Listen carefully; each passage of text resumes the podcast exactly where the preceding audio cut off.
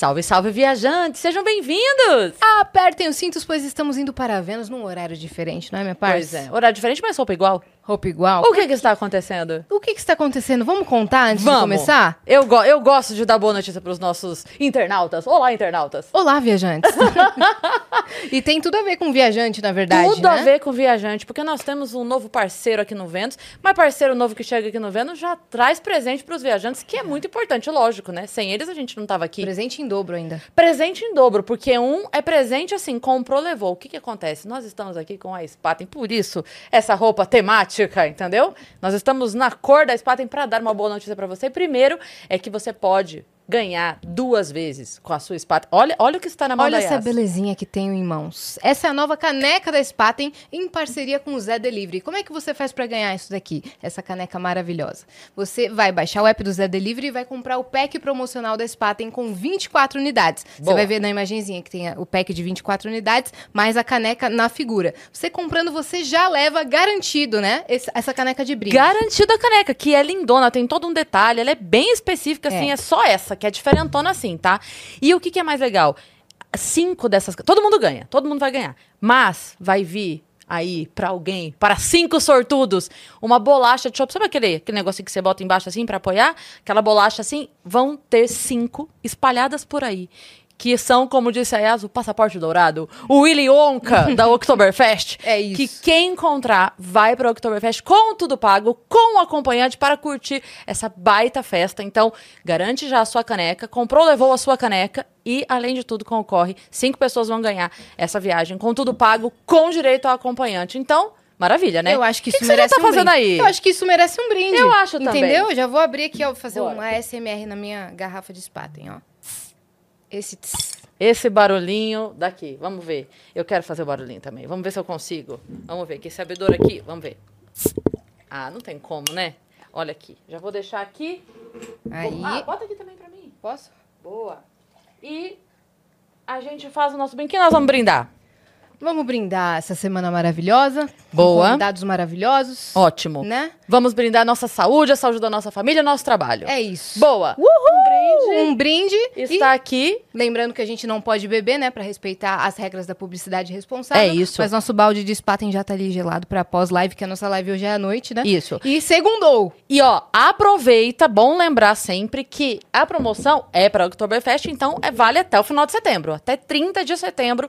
Corre, garante seu kit, garante sua caneca e participa, porque vai que você ganha. A- Aponta o celular pro QR Code ou clica no link que tá na descrição. E lembre-se, aprecie com moderação e você precisa ser maior de 18 anos para participar da promoção Passaporte Spaten. Valeu, Spaten. Ô, Vani, você deixa gelando pra gente, por favor? Ó, pode levar. Lá no nosso frigobar? Quer pegar aqui? Bom. Boa. Aí. Eu Boa, obrigada, pra Vanes. Agora sim, vamos apresentar os nossos convidados maravilhosos. Estamos aqui com. Vamos, vou apresentar o Acre primeiro, pode ser? O Acreano, que é o nosso criador de conteúdo criativo aqui nos Estúdios Flow. Vocês já conhecem ele, ele já esteve aqui no Vênus algumas vezes. E ele está aqui com seu pai, Júlio Balestrin, educador físico, né, atleta de fisiculturismo Isso. e treinador. Boa noite Seja bem-vindo. Boa noite pra você, Cris. Boa noite. Boa noite pra todos que estão nos assistindo. Uma honra estar aqui com vocês pela primeira vez. Pela primeira vez, é verdade. Sim. E a gente sempre se encontrou nos corredores e fala: ah, vamos marcar, vamos marcar. E meu filho, que eu vejo Pai, tudo bem? quase todos os dias. vi hoje, hein? Nem vi ele. Não viu? Hoje não? É, Ih, denúncia. Não. Hoje não. Não treinou? Fui treinar cedo, porque tinha um flow depois. Eu não consegui encontrar ele, no, os horários não bateram. Já viu aquela, aquela anedota que fala que teve o treinamento, aí o, o cara do exército vira pro subordinado dele e fala assim, soldado, não vi você no teste de camuflagem hoje. Ele, obrigado, senhor. Tá certo. É isso que o Acreano faz no treino. Não, É ele isso. tá treinando bonitinho, treinando né? bonitinho, seis Ele tá no foco, né? Só me dá orgulho esse filho aí. É, então. Tá fazendo o projeto direitinho, tá se alimentando, tá se esforçando a cada treino pra melhorar. Agora se seu mic deu uma. Deu uma falhadinha. Saiu meu som, Aí, agora voltou. voltou. Estão, estão tentando te calar. Estão tentando me calar, mas, Mas não, não vão vão conseguir. Não. Porque afinal eles são Kratos e Exato, Acreus. Tendo superpoderes. Tô brincando. Mas é muito bacana de ver o quanto que ele está se transformando, né? E o quanto que isso está fazendo bem. Acredito que vocês aqui que trabalham com ele devem perceber essa mudança já Uhum. comportamental que ele vem apresentando. Não, a gente tem percebido tanto no Acreano como no Batista e Sim. também no, E no Jean Igor. e no Todos. Igor. É. Nossa, como todos mudaram. Exato. E não só, não só o aspecto físico, mas também a disposição. É. Tudo O, o humor, a olhar, disposição, o olhar. É, é mais vida mesmo na pessoa. Mais vida, exatamente. É Você que- deixa mais ativa a É. pessoa. É. Meio que a academia, tipo, automaticamente tu começa, ela te faz já ser disciplinado. Tu tem que comer o certinho o que tem de comer de manhã, Isso. tem que dormir no horário certo. Acaba que tu faz isso todo dia, chega um momento que tu sempre programa teu dia pra tu fazer o que tu tem Sim. que fazer. Você vicia na evolução. É, e de acordo com Sim. o horário do seu treino, Você né? vicia. Sim. Então, quando você começa a ver os resultados e as pessoas começam a notar esse resultado, então aquilo realmente começa a mexer com você. Sim. E você se sente cada vez mais motivado a começar a querer saber onde que você consegue chegar com isso. Sim. Qual que seria o seu limite? É. E aí você percebe que o seu limite está longe, longe, longe. E aí isso acaba te fascinando, porque você fala, cara, e se eu treinar daqui um ano, e daqui dois anos, e daqui cinco anos, e daqui dez anos, como que eu vou estar? Então é assim que a gente começa. Não. E é assim que está acontecendo com ele. E vocês causaram uma revolução nos estúdios também. Não sei se vocês estão sabendo. Duas Que que coisas tá que eu? Hum. observei hoje. Quando eu abri a geladeira, tinha um monte de marmita. E tinha nome. Tinha do Jean, tinha do Igor, tinha uma marmita de Sim. outras pessoas. E aqui embaixo eu encontrei pelo menos cinco pessoas que estavam a caminho do CT para treinar. Sim. Cinco pessoas que não estão no projeto, mas Sim. se motivaram através do projeto e estão treinando lá também. Exato. Isso então, é assim, muito legal. Praticamente o flow todo tá lá. Pois é. É, falta, falta a gente Falta tá gente pra lá. vocês. Estão convidadas Mas- também, claro. É muito doido como contagia. Né? Eu digo isso porque, assim, é, minha filha foi lá com o Vitão. Minha filha é namorada do Vitão e o Vitão foi lá treinar Sim. e ela foi um dia com ele lá visitar. E ela foi. Ela, bom, voltou maravilhada, encantada, né? Ela não quer mais saber da academia dela mais. Falou, acabou com a minha é vida. o problema. Foi lá, mudou a visão toda. Mas eu digo porque, assim, a minha rotina é muito maluca de horário de dormir. Eu volto do show muito tarde, já é de madrugada, enfim. Então, pra mim, sempre foi muito difícil. E aí, só que ela começou. E aí ela começou e começou a fazer uns almoços saudáveis, começou a fazer não sei o quê, começou isso, começou aquilo. A gente, eu acabei de ir no- ao mercado. Acabei de chegar, ela sabe, fui no mercado com ela. E chegou lá, aí eu falei, vou pegar um brócolis. Vou pegar uns- eu, eu Você? falando. É, tipo, partindo de mim, sabe? Porque ela Sim. tava fazendo as coisas dela. Eu falei, mas acho que eu vou começar a botar um brócolis no arroz lá na hora de fazer, porque daí a gente não sei o quê. Aí. Tipo assim, começou. E aí, quando a gente passou, eu juro por tudo, isso, isso nunca aconteceu comigo antes, parece só broxando. Eu, a gente passou no corredor, assim, de, de doce, dessas coisas. Eu olhei e falei, ah, não vou levar nada, não. Ah, mas, mas sem sofrimento. Isso nunca É. aconteceu. Nunca, nunca. Era você sempre passava assim. e meio que obrigatoriamente você era Pegava, ia lá e pegava. ou se não pegasse, era sofrido. Era tipo assim, ó, agora eu olhei e não, Não quis. não sei explicar. Eu só olhei e falei, ah, vou levar não. Eu, eu tenho a impressão, e até quero que você fale sobre isso, que assim, quando você não tá fazendo nada, você não tá fazendo nada e aí parece que dane-se. Quando você começa a fazer, você dá Sim. mais valor até pro doce. Dá. É. Porque daí o que eu pensei, tipo assim, É falei, que você cara, entende o valor nutricional dele. não, e não é, e é, du- é, é mais que isso, é porque assim, se eu vou gastar Sim. isso, então eu quero que seja algo muito bom, entendeu? É a hora que for assim, aquele pudim da minha mãe, que- eu, vou comer. aí. Eu não vou gastar isso com... Não, entendeu? não vale a pena. Não vale. É isso. É essa a Acaba sensação que que, não me vale dá. a pena. Então você começa realmente a pesar o que, que você escolhe para comer, ah, o tanto que tempo que você preza para descansar, para dormir. Então tudo isso que, que acontece com você te traz disciplina. Essa disciplina ela se reflete no seu âmbito profissional e no seu âmbito pessoal. Então você vai se relacionar melhor nas suas relações. eh, você vai produzir mais no trabalho. É. Você vai ser muito mais ativo, como vocês disseram. E você vai estar propagando ali saúde, bem-estar. Né? E Exatamente. principalmente trabalhando eh, eh, essa questão hoje psicológica, que é muitas pessoas estão acabando entrando em depressão porque não encontram mais prazer na vida.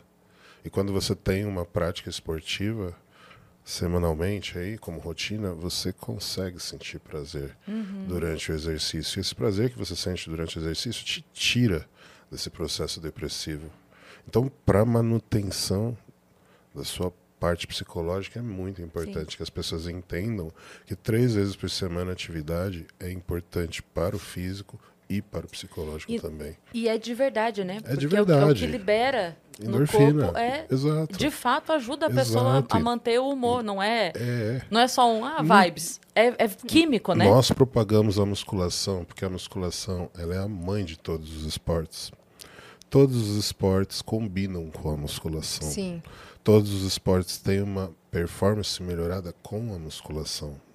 Essa é a mensagem que nós levamos, mas nada impede a pessoa de praticar qualquer outro esporte, qualquer outra atividade física.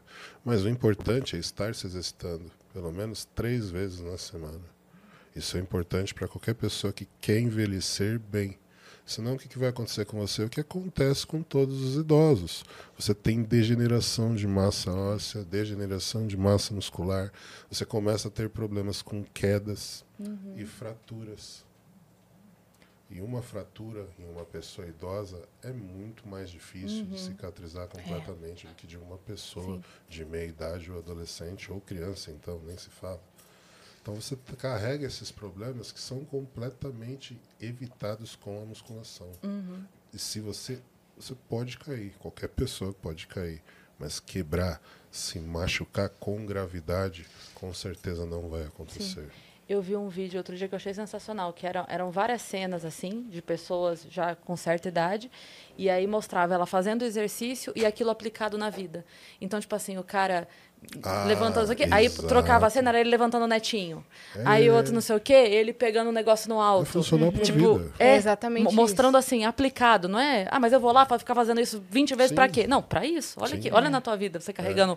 uma compra no mercado, você carregando seu neto, você, né? O nosso aspiracional é o esporte. Mas o que a gente prega é que as pessoas realmente se exercitem para se manter sadias. Uhum. Né? A gente usa o esporte para tentar trazer o máximo a pessoa uh, para próximo do nosso esporte. Né? Então, nós divulgamos o esporte. Mas a musculação ela vai muito além do fisiculturismo. Ela é uma musculação para a vida toda. É o que você vai, é o que vai te manter longe do Alzheimer, é o que vai te manter longe de outras doenças, pressão alta, uhum. diabetes. Cara, são N doenças que você consegue se manter longe praticando musculação. Se você associar isso a um planejamento dietético adequado, eu não estou falando que você vai precisar, ó, você só vai comer isso daqui e acabou. Não é nada assim 100% fazendo 80%, deixando 20% para o final de semana ou para o dia que você preferir, fazer duas refeições livres na semana não vai te prejudicar, uhum. pelo contrário, vai sempre te proporcionar ali também uma sensação de prazer a tal da comfort food, né? Que é, é o momento de. E uma, uma sensação de recompensa por uma semana toda trabalhada. Sim. É. é como se fosse o seu salário. O que não dá é para recompensa ser cinco dias. não, dá para viver de férias. Exatamente. É. A Cris comentou é. de mercado e tem um vídeo que você leva o acreano no mercado. Sim. Olha aí. olha na, aí que beleza. Olha o lanche. Tá aprovado? Tá aprovado? Oh, tá disso. Nesse vídeo ele só sai jogando um monte de carne. Come, meu filho. Carne, é. carne, carne. Então, eu queria saber como que, era, como que eram as compras do acreano antes dessa mudança e como que tá a sua alimentação agora? Como é que são suas compras agora? Mudou completamente que ele começou a me ensinar o que, que eu devo comer de verdade. Que ele falou, pô, é bom no café da manhã tu começar com iogurte zero ali e tal, com aveia. Já começa o dia bem. O que, que você comia antes? De manhã eu não tinha apetite. Eu acordava, no máximo tomava, tomava um copo com Nescau. Assim. Isso é um detalhe também, né? O acreano tem menos apetite do que os, os outros atletas do projeto. Já estou chamando de atleta porque são, tá? É o atleta, é o futuro atleta aí. Isso é... Eu, eu sou da mesma escola dele. Então, eu era uma pessoa muito magra, assim como ele. Eu tenho 1,84m e tenho. Eu tinha 62 quilos quando comecei, eu já tinha essa altura. E foi no começo que a minha principal diferença é que eu tinha um apetite formidável, então eu conseguia comer quantidades bem impressionantes de comida. Estou falando de duas pizzas, dez pães com um litro de leite leite, isso, em uma refeição. Duas pizzas em uma refeição? Coitado do dono do rodízio. Eu realmente tinha muita fome. Uhum. Então, aquele cara que era magro de ruindade. Que, eu tinha Que falavam. Ah, Metabolismo aceleradíssimo, né? aceleradíssimo, não ganhava peso. Quando eu entrei na musculação, um dos meus resultados foram muito expressivos e rápidos. É, o potencial genético, ele pode estar em uma pessoa magra, magra, magra, ou em uma pessoa também com excesso de peso. Mas esse potencial genético só é explorado quando você trabalha ele. Então, o que é trabalhar esse potencial genético no nosso esporte? Você se submeter ao treinamento rigoroso, você se submeter ao planejamento dietético voltado para o esporte, você descansar adequadamente, você suplementar com a suplementação melhor que você puder usar. Então são esses fatores que vão fazer você conseguir evoluir rápido. E ah, quando eu entendi que eu tinha capacidade de realmente de me tornar atleta, foi acho que no terceiro dia. A vontade, assim, eu entrei na academia e fiquei bem assustado, porque eu, a academia que eu frequentava, ela tinha algumas fotos de grandes atletas fisiculturistas. O dono da academia era um fã do, do, do esporte. E eu olhei aquelas fotos e eu, eu perguntei para ele, cara, é, isso é computação gráfica, uma montagem? Ele falou, não, eles são assim. Eu falei, não tem como, cara, o cara ficar assim, é, tá parecendo um He-Man, o bonequinho do He-Man. Falou, Meu "É." Max Steel era assim. É, exato, era Max Steel total. Aí eu, Robocop. exa eu olhei assim, eu falei, não tem como. Ele falou, não, eles são de verdade. São atletas americanos, são os melhores do mundo. E eu olhei, nossa, velho. Ele falou, dá pra ficar assim? Ele falou, dificilmente alguém consegue ficar assim, cara. Mas eu olhei aquilo e falei, ah, é? Tá. E fui embora. E fui embora, aquilo ficou na minha cabeça. E eu continuei treinando. Então, quando as pessoas falavam, ah, que tamanho que você quer ficar? Eu quero ficar gigante, eu quero ser fisiculturista. Então, isso já nasceu comigo desde o início, quando eu comecei a treinar. E a partir do primeiro elogio, então, que, que, que me deram, que eu era uma pessoa também muito magra, falaram, nossa, você ganhou peso? Então, isso para uma pessoa que é muito magra, soa exatamente como uma pessoa que tem excesso de peso. E aí, uma amiga ou uma pessoa desconhecida chega e fala, você está diferente, você emagreceu. E parece que não é um problema. é, tipo assim, a pessoa que está tentando perder peso não enxerga que isso possa ser um problema, mas é. Eu lembro que eu tenho uma amiga minha que ela ficava muito triste porque ela não conseguia usar bota. Porque ela não tem a, a batata da perna aqui, né? A panturrilha gordinha o suficiente para preencher a bota. E a bota ficava sambando na perna dela. E ela olhava e falava assim, puxa vida, fica tão bonito, bota em você. eu não tenho-" E aí você vê uma pessoa muito mais, nossa, ela deve estar, pra ela deve estar tudo incrível, porque mas ela não conseguia. Então é o, você estava falando disso e é o mesmo grau de insatisfação, Exato. né? É o mesmo grau de satisfação. Exato. Então, é, trabalhar com a Acriano, ter essa oportunidade, o Acriano, o Batista, os meninos do Flow, o Sacani, é, é muito prazeroso, porque me lembra exatamente o momento que eu comecei. Todas as sensações ah, que eles estão é, tendo, ah, toda a transformação É. física e mental. Uhum. E, e- e o que nós construímos, nós devemos muito a essa resiliência do esporte. Por mais que eles sejam profissionais de outra área, quando eles trouxerem essa resiliência do esporte para dentro da vida deles, eles vão conseguir ter mais sucesso. Então, você imagina o Sérgio com mais sucesso? É, então, e vocês mudaram a vida do Sergião, né? Imagina o Igor com uma imagem mais poderosa do que a que ele tem. Uhum. É. Entendeu? Então é disso que eu estou falando. O quanto que ela é capaz de transformar as pessoas. Sim. E você, vocês que estão presentes sempre com ele, vocês vão acompanhar esse processo passo a passo e vendo como eles vão se tornar pessoas mais seguras, mais disciplinadas e mais apegadas a essa condição que envolve saúde e performance. Sim. A gente já percebeu, assim, no Igor uma vitalidade maior, como eu te falei, né? Porque, assim, a gente sabe a quantidade de coisa que ele tem para resolver, uma empresa desse tamanho para administrar. Não é fácil. Quantidade de coisa, de coisa para gravar e de programa e de tudo. Chega uma hora que a pessoa realmente fala assim, cara, só quero me jogar no sofá e, e dormir, e porque eu não um aguento lanche. mais. É, eu não aguento mais. E essa facilidade é muito difícil, porque é, é muito mais prático, né? É muito mais prático. E a gente encontrou com ele num evento que a gente foi fazer uns dias atrás. E foi é, essa sensação. A gente viu no Igor, assim, cara, o, o ânimo que a gente via quando a empresa já seis funcionários, que era muito mais fácil lidar. E a gente olhou e falou assim, cara, o Igor tá animado de novo. É. Que, que gostoso ver ele assim, sabe? É, é muito diferente. Projetos, novos projetos, novas perspectivas. É, hoje ele olha e ele enxerga o quanto que ele não estava bom. Uhum. É isso que é o diferencial. Então hoje ele já tem a percepção do que, que ele estava fazendo de errado. Uhum. E aí, quando ele se vê na situação de hoje, ele fala: Eu não vou andar para trás. Foi o É. que você falou quando você viu os doces. É, não vou Eu voltar. não vou andar para trás. Eu quero andar para frente. Não- esse doce não vai me matar se eu não comer ele hoje. Uhum. Não vou morrer por causa disso. Dá para ficar sem. Sim. E aí a gente volta assim e faz aquelas perguntas. Se você tivesse num momento de necessidade, se você não tivesse o que comer, será que você realmente precisa? É. É. Hoje o? Igor tava contando que ele foi com a mulher ó, jantar em algum lugar aí. Deu na saída, um policial parou ele e começou a zoar. Pô, mano, tu não tá comendo besteira não, hein? Vou, vou falar pro Cariani, hein? É, então. bagulho tá- pegou esse nível já. Então, é, eles estão vigiados o tempo inteiro. Eu imagino.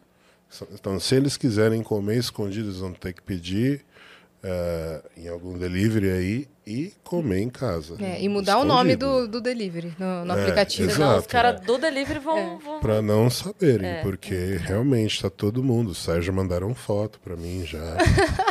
e o pessoal realmente tá de olho pra saber, Tá. porque eles estão acompanhando e torcendo muito. Sim, claro. Entendeu? E assim, o movimento é realmente muito grande. É. Porque nós conseguimos atingir todas as, as classes masculinas, Uhum. né? Então você tem as pessoas que são magras, que é ele o Batista, E querem ganhar. o falso magro, que é o Jean, uma pessoa que tem um pouquinho a mais de peso, que é o Igor, e uma pessoa com obesidade, que é o Serjão. Então, assim, nós conseguimos reunir todos os perfis. Uhum. Né? Então, todo mundo que vai assistir se identifica com Uhum. do- dos participantes. Quando for fazer a versão feminina, pode. Pode chamar a gente. Já estão convidadas. Combinado. Ah, o Igor fala também que melhorou muito o sono dele, que ele tinha muita dificuldade para dormir, Exato. tarde. Ele Regula, tem uma ação né? reguladora. Eu percebi que. Hormônio, sono, produção de testosterona. Para as mulheres é muito importante também, justamente pelo período menstrual.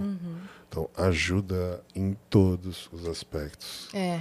Qualquer pessoa se torna melhor a partir do momento que ela treina. Ah, Crê, o que, que você tem percebido de grandes mudanças já? Eu percebi que, tipo, além de treinar e alimentação, tipo, que é- são dois fatores cruciais, tipo, o sono também importa muito. Porque não Sim. adianta muito tu treinar bem ali o dia, mas tu não dorme direito. Você já percebeu que se você dorme menos, o seu rendimento não é igual. A gente recebeu aqui o Gustavo Borges. E ele falou que quando contavam, perguntavam pra ele assim, ah, quantas horas por dia você treina? E ele falou, era quanto? Deze- 16. 16 horas, uma coisa assim. Aí fala pra ele, 16, ele falou, é, porque 8 eu treino, 8 eu durmo, mas 8 horas de sono faz parte do meu Faz treino. parte, né? Se eu não me programar pra dormir 8 horas, eu não rendo as 8 horas que eu tenho que treinar. Então sim, faz parte do meu É, Até treino. quando eu vou treinar... Eu achei Sim. sensacional. É perfeito. Não é muito Perfeita a colocação dele. Se for é, é, usar essa colocação que ele fez, o fisiculturista é o único atleta que tem que se dedicar 24 horas a- por dia Uhum. ao esporte. Porque entra alimentação, entra tudo, né? Não, você é, tem um controle de alimentação que é muito maior do que o das outras modalidades. Uhum. Todas as modalidades têm controle, mas o fisiculturismo ele exige um controle acima do normal, porque a condição de, de nível de gordura que nós chegamos é abaixo do normal. Então, chegar a 5% de gordura corporal em um humano, você já corre ali o risco de vida, você já não tem suas funções vitais todas estabelecidas perfeitamente. Então, assim, você corre o risco ali de se desidratar, ou até mesmo de ter um ataque hipoglicêmico, mas é uma condição que nós apresentamos apenas por horas para a competição. Uhum. Logo depois já tem um processo que nós fazemos para poder facilitar o organismo a se recuperar. Uhum. O uni- o único esporte que você precisa se preparar seis, oito meses para poder Apresentar. apresentar em apenas um, dois minutos, é, onde você precisa realmente controlar 24 horas por dia. Outras modalidades, como olímpicas, que você trabalha ali quatro anos para ter o seu momento ali na Olimpíada, também curto, de um a dois minutos, é diferente, porque durante esse período que ele se prepara, a restrição que ele passa na alimentação não é como a nossa. Então nós passamos uma parte do ano tendo que fazer uma super alimentação e a outra parte do ano a gente faz uma restrição para conseguir o máximo de condição física. Então esse processo de restrição pode durar de 8 até 16 semanas. E essa Esse mais, mais E ela- sério, assim, que você Sim, disse. e ela acaba sendo uma restrição progressiva. Ela começa menor e ela vai aumentando conforme vai chegando a, a competição e o seu nível de gordura corporal vai diminuindo. Você é obrigado a fazer manobras na dieta para poder acelerar esse processo de queima e também incluir mais treino de ou mais treino de musculação ou mais cardiovascular para poder facilitar esse processo. Então, você aumenta o gasto calórico e faz uma dieta hi- hipocalórica. Nossa, é. é Então, uma maratona mesmo. É, então é, é esse tipo de perfil dietético que é o que diferencia o fisiculturista das outras modalidades. Uhum. Entendeu? Então é por esse processo todo, eu acredito que seja o processo mais difícil e mais minucioso que você tenha que fazer para poder chegar no máximo de performance. Você estava comentando sobre eh, ter um metabolismo acelerado, mas você comia muito. No caso da crânio, ele tem um metabolismo acelerado ou não? Porque ele já come pouco, como é que é? Ele não tinha um metabolismo tão acelerado, porque ele não comia tanto. Só que ele não gastava tanto. Então, o Acriano é um, um, um- físico que eh, tinha um gasto calórico de aproximadamente 2.500 calorias em atividade. Tá? Caramba. Agora, sem atividade, acho que tinha umas 1.800. Mas ele consumiu umas 2.000, 2.200. Depende do dia. Às vezes ele comia mais, às vezes comia menos. Não dá para mensurar. Não tem como Agora mensurar. com os treinos, tipo, termino o treino já tô cheio de fome, que nem um leão. E acabou que Exato. impacta, tipo, no café da manhã. Eu já acordo, Impacta em tudo. já acordo com mais fome. Eu, pô, já preparo ali uma aveia e tal, pra jogar no iogurte. Você vai toda tarde, é isso? ali. É, sempre de tarde, ali umas 3, 4 horas da tarde. É completamente natural. E faz parte do processo de anabolismo, que é crescimento. Então presta atenção, como que começa isso? O acriano vai e treina. Quando ele treina, ele tem um gasto calórico e ele estimula a produção de hormônios. Um desses hormônios é responsável pelo aumento do apetite. E aí ele tem mais fome porque ele precisa recuperar essa musculatura. Então o organismo ele entende que você precisa ali fazer uma recuperação para que, se houver novamente esse esforço, você tenha a capacidade de suportá-lo. Por isso que quando às vezes você olha, você tem um pedreiro, geralmente você pode ver, o pedreiro pode não ter um físico bem condicionado, mas um pedreiro sempre vai ser forte É. por causa do tipo de trabalho dele. Sim. Quando você pega uma pessoa que é, acaba trabalhando com reciclagem na rua, e você, vê, o cara, o cara totalmente definido ali. Mas olha o tipo de trabalho que ele tem. É um trabalho completamente braçal. Quantos quilômetros que ele anda com aquele carrinho pesado? E o quantas vezes ele come por dia? Então essa relação é muito importante para determinar como que vai ser o físico da pessoa. Então o Acriano era um cara que tinha um gasto calórico baixíssimo, porque ele não tinha uma atividade física, mas também não consumia calorias o suficiente para fazê-lo ganhar peso. né? Então o que, que acontece? O físico acabou se adaptando a essa condição. Pouca massa, porque não precisa, e acaba estocando um pouquinho de gordura. né? Por quê? Porque todo mundo nasceu para estocar gordura. Essa que é a verdade. Se você voltasse aos tempos primórdios, você não iria conseguir se alimentar quatro, cinco vezes por dia. Você ia se alimentar uma vez por dia, uma vez a cada dois, três dias ou por semana. Uhum. Dependia da sorte também. Dependia da sorte, dependia da sua força de caça, da sua inteligência. Então são N fatores né, para determinar quantas vezes você iria comer. O fato é, quando você comesse, se você não usasse toda aquela energia, o seu organismo re- reteria Sim. aquela energia em forma de gordura para proteger você desse jejum grande que você faria aí, até encontrar a próxima refeição. Quando eu submeti o Acriano ao treinamento com pesos, o organismo dele começou a entender que ele precisava construir massa muscular. Começamos a dar uma nutrição adequada, com mais proteínas, mais carboidratos e mais gordura, que ele precisava de um aporte calórico maior. Com o treino pesado, você começa a sintetizar as proteínas no músculo e dessa forma você consegue crescimento muscular. Imagina os divertidamente do Acreano Não, lá. é Não. doido. Meu Deus do céu, começar É saindo doido que correndo. antes do projeto eu nunca tinha entrado na academia. Da primeira vez que eu entrei na academia, pisei, foi lá. E tipo, lá é o CT que tem lá o Dino, tem o Zancanelli, tipo, os melhores atletas do mundo. Exato. E, tipo, o cara que nunca pisou na academia já pisa, tipo, na, Na academia melhor. mais É, pica que tem. você foi É na muito Meca, doido. né? O pessoal brincando que, tipo assim, vou ter que me matricular numa academia pra ficar bom pra entrar numa academia. Porque você chega na Sim. academia só tem os caras. E geralmente quem é, Eita. tipo, muito magro, assim, tipo, tem muito receio de entrar na academia. Pô, os caras vai lá, vai ficar me zoando que eu sou magrinho e tal. Tipo, mas lá não, tipo, lá os caras, tipo, quanto mais monstruoso, assim, os caras são os mais resenha. Incentivam, incentivam né? Tudo. Sim. Porque, tipo, como Ele também começou, né? É, tipo, lá, lá no Pará, na minha cidadezinha, nem tinha, nem tinha, tipo, cinema, não tinha academia, não tinha nada. Eu vim pra cá, tipo, nem, também nem, nem fui atrás de entrar na academia. Tipo, da mesma forma que eu também nunca tinha comido hambúrguer. Fui comer hambúrguer quando mudei pra cá. Nossa. Daí quando eu cheguei aqui em São Paulo, eu comi bastante hambúrguer. pai. É. Eu, eu tenho mim. memórias de sempre passar por você. Você tava com um hambúrguer Sim. na É, mão. porque Isso era, tipo, mudou. Era novidade pra mim, porque, porra, tá tirando, tirando atraso ali. Vou tá fazer todas as refeições de hambúrguer. Eu tava um Sempre dia que chegava ele- lanche era do Acreano. Mas teve um dia que ele me levou pra fazer um pós-treino lá especial. Sim, A gente comeu um monte de 4 hambúrguer. mil calorias, é isso? pro- aproximadamente. E assim, eu não tava com aquela fome. Hoje eu não como mais como antigamente, né?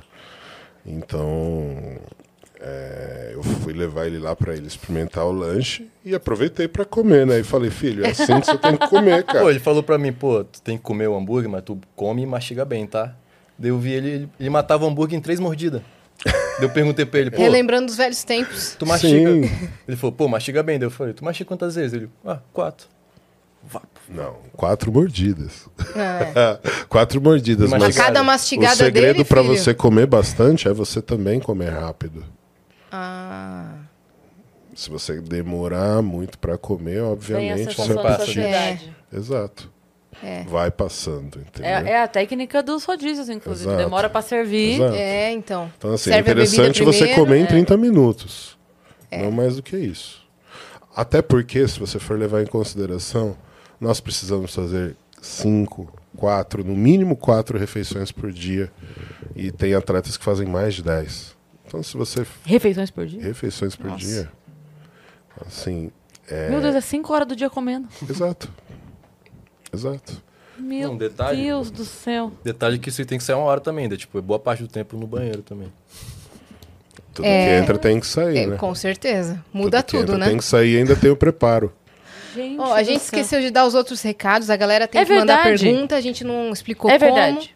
Temos outros, outras pessoas aqui queridas com a gente, né? minha Sim. parça? Mas olha só, se você quiser mandar perguntas pro Balestrinho e pro Acreano, é só mandar lá em nv99.com.br barra Vênus. A gente tem o limite de 15 mensagens, então acessa a plataforma e a gente tá aguardando. Boa. E quem está aqui com a gente também hoje é a Insider. Eu estou 100% Insider. Tá. Em partes que vocês nem verão. Ixi! Mas estou 100% Insider. Ah, eu tô 50%. 50%? Não, eu tô 50%. sempre. Ó, vou mostrar. Meia Insider. Que essa meia aqui, ela é. Cuidado que você vai mostrar. Ela, não, é, não dá. Mas é Insider também. Tudo insider. Tudo insider. insiderizadas, né? Insiderizadas hoje, exatamente. E para avisar vocês que a Insider está com um todo o seu, todo o seu, como fala, sumiu, não é repertório, todo seu o seu portfólio, o seu, portfólio, você pode insiderizar-se também, É. né? Porque semana passada, quantos graus estava fazendo aqui em São Paulo, minha parte? Ah, semana passada, sei lá, 13, 12, 14, por aí. Quantos graus fez hoje? 87. Todos. Exatamente. Todos os graus hoje. hoje. Exato. Não, eu, de verdade, eu tô com medo do verão, porque no inverno nós estamos com 40 graus. Pois é. Quando chegar o verão, acontece o quê? Eu e As no Réveillon de moletom no Rio de Janeiro. Tomando chuva. ô, ô, São Pedro. Qual é que é, meu É. amigo? Como é, como é que é? Que, qual é que é? Mas olha só, se você quiser ter roupa para todas as estações do ano, é só você acessar o site da Insider e usar o nosso cupom de desconto que é Vênus12. São roupas tecnológicas com anti-odor, anti-suor, né? Importante para treinar também, tem roupa pro dia a dia, todos os tipos de roupa para atender o seu guarda-roupas. É isso. Eu, eu já estou com a minha coleção de camisetas pretas, que eu vou fazer show, eu escolho qual camiseta preta eu vou usar É o naquele armário dia. da Mônica, né? Exatamente. Todas, só as camisetas em série. que, hum, qual que eu vou pro show hoje? Eu também é, aproveitei para escolher várias cores para eu ter sempre a cor. É que eu peguei. Essa, essa daqui é um. Essa aqui eu só tenho dessa cor, porque a gente ganhou no Ticaracatica. É verdade. As minhas são todas pretas, eu adoro. E a gente tem presente. Gente, tem aqui. presente pra você. Lógico, olha aqui. Deixa eu ver.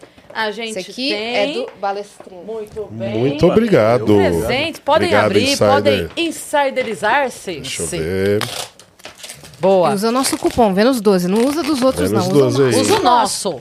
Vai lá, já garante presente, já garante pra você mesmo o presente, Olha porque aqui, hoje eles Roupa para as capricharam, hein? estações. Olha lá, você que tá no estilo bonezinho, Acriano. viu? Veio o bonezinho. Ó, cueca. Cueca Insider. E a gente tem aqui, ó, uma camiseta para mostrar a, a diferença da camiseta para a camiseta da Insider. Olha isso. Olha aqui, ó. Ó, é sensacional essa camiseta. O tecido é, diferente. Olha Essa- a da Insider você lava e não desbota. Ó, E o que eu acho mais legal é Outra isso, é coisa. exatamente isso que a Yas falou, porque a camiseta preta normal, que a gente tá acostumado, e eu sei porque eu sempre usei muito camiseta preta, a gente vai lavando, ela vai ficando com esse aspecto, sabe? Aquela coisa meio. O preto que já foi preto, Uhum. 50 tons de cinza, sabe? Uma coisa meio estranha. E a da Insider não, você pode É. lavar, pode usar, que ela tá sempre na cor Precisa nem perfeita. passar, se Precisa dá nem pra usar, dá pra tirar Maravilhoso, direto né? do varal e pôr no corpo. Isso daí é pra treinar uma beleza, né? Não, melhor Pra não ter coisa. Desculpa, né? Melhor coisa. É, e é Obrigado. anti-suor, anti-odor. Então usa lá o cupom Vênus12, é só apontar o celular pro QR Code que está aparecendo na tela. E muito obrigada, Insider. Obrigada, Todos Insider, a gente insiderizados, né? Toda insiderizada. Depois eu faço um, um OnlyFans e mostro pra vocês o resto de insider que tem aqui. Fica aí, né? Fica um mistério. Mas em, em que momento que o Acreano entra pro projeto? Porque eu tenho memória de que esse projeto começou com o Igor e o Jean. Em Sim. que momento que Acreano e Batista entraram? Você viu o desespero no olhar? de- Olha, o que aconteceu foi muito natural. O Batista acabou indo conhecer o CT e o Acriano foi junto. Eles olharam, gostaram. Nós falamos: vocês querem treinar? Queremos. Vocês querem fazer um projeto? Queremos. Começaremos amanhã. Começamos. Mal sabia ele que ele estava com os dias. tipo assim, o que, que eu fui Começaremos fazer? amanhã. O Tá primeiro dia Acriano mesmo. na academia. A gente tava todo tímido lá, nunca tinha visto na academia, tava os dois assim, É. só olhando. E assim, hoje, hoje, o que está acontecendo com eles é, é o sonho de muitas pessoas que acompanham o nosso trabalho, que querem ah, crescer no esporte ou simplesmente ter uma condição ah, de físico melhor ou mesmo de saúde. Então, ah, quando eles começaram o projeto, todo mundo falou: cara, eu queria ter essa oportunidade. Eu vou acompanhar e se acontecer alguma coisa que fuja da minha expectativa, eu vou reclamar. E é o que acontece em todos os vídeos. Todos os vídeos ah, existem muitas palavras de incentivo para ele e para os outros, mas também existem muitas críticas de que eles acham que eles precisam dar mais valor a essa oportunidade. Eles cobram mesmo, sabe? Então é, é como aquela paixão do time. Se o time não tá indo bem, tá to- indo todo mundo lá na porta do clube bater palma, xingar os, os dirigentes para poder tomar alguma atitude, porque eles amam aquilo e querem ver o time deles vencerem. Por exemplo, no vídeo que o Acreano foi direto da balada.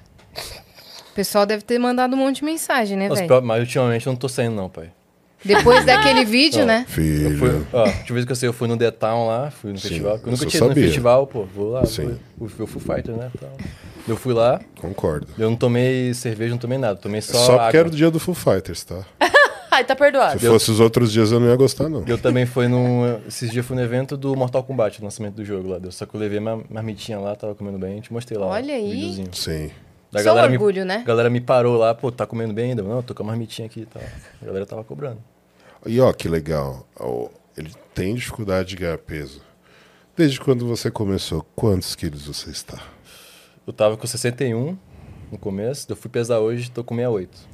7 quilos. Quanto tempo? Em quanto tempo? Dois meses tá indo o projeto, né? Tá indo para dois meses. Caramba. Antes o projeto era projeto 60 dias. Já tiraram os dias? Não, não. Começou o 90, deles né? é 90. Ah, o deles é 90. É, isso. Dos, dos meninos do Flow Os é dos 60. meninos acabaram. Ah, já acabou. Mas eles não querem parar. É, então, vamos assim, continuar, né? estenderemos todos os projetos até o final do ano. Uhum. Ali, dali em diante, qual o nosso sonho? Que eles continuem. Mas ninguém está ali para pressionar eles. Nós estamos ali para orientar da melhor forma É. e tentar fazerem eles se apaixonarem pela musculação. Mas existe um incentivo, que no caso deles é um prêmio em dinheiro também. Sim, esse prêmio em dinheiro até os 90 dias de projeto. É quem ganhar mais massa, qual que é a... É, os dois têm um ponto de partida. Tá. né? Então, o Acriano começou com 61 e agora está com 68? Oito. 68.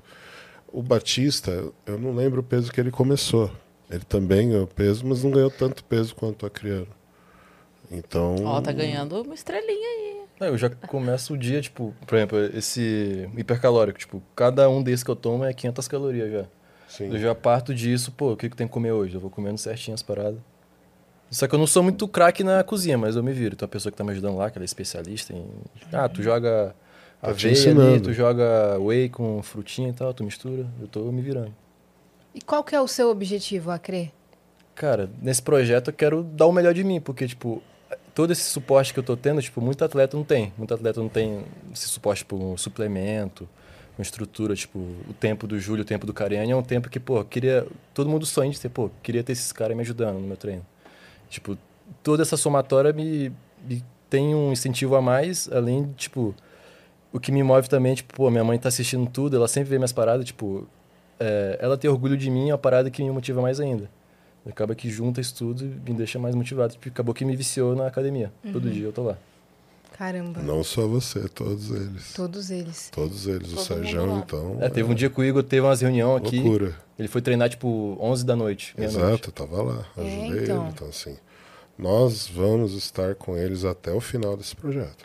É, cara. Isso é fato. Então, com relação a, a- ao incentivo e ao acompanhamento, nós realmente abraçamos a causa até para poder proporcionar às pessoas o sucesso Sim. desse projeto.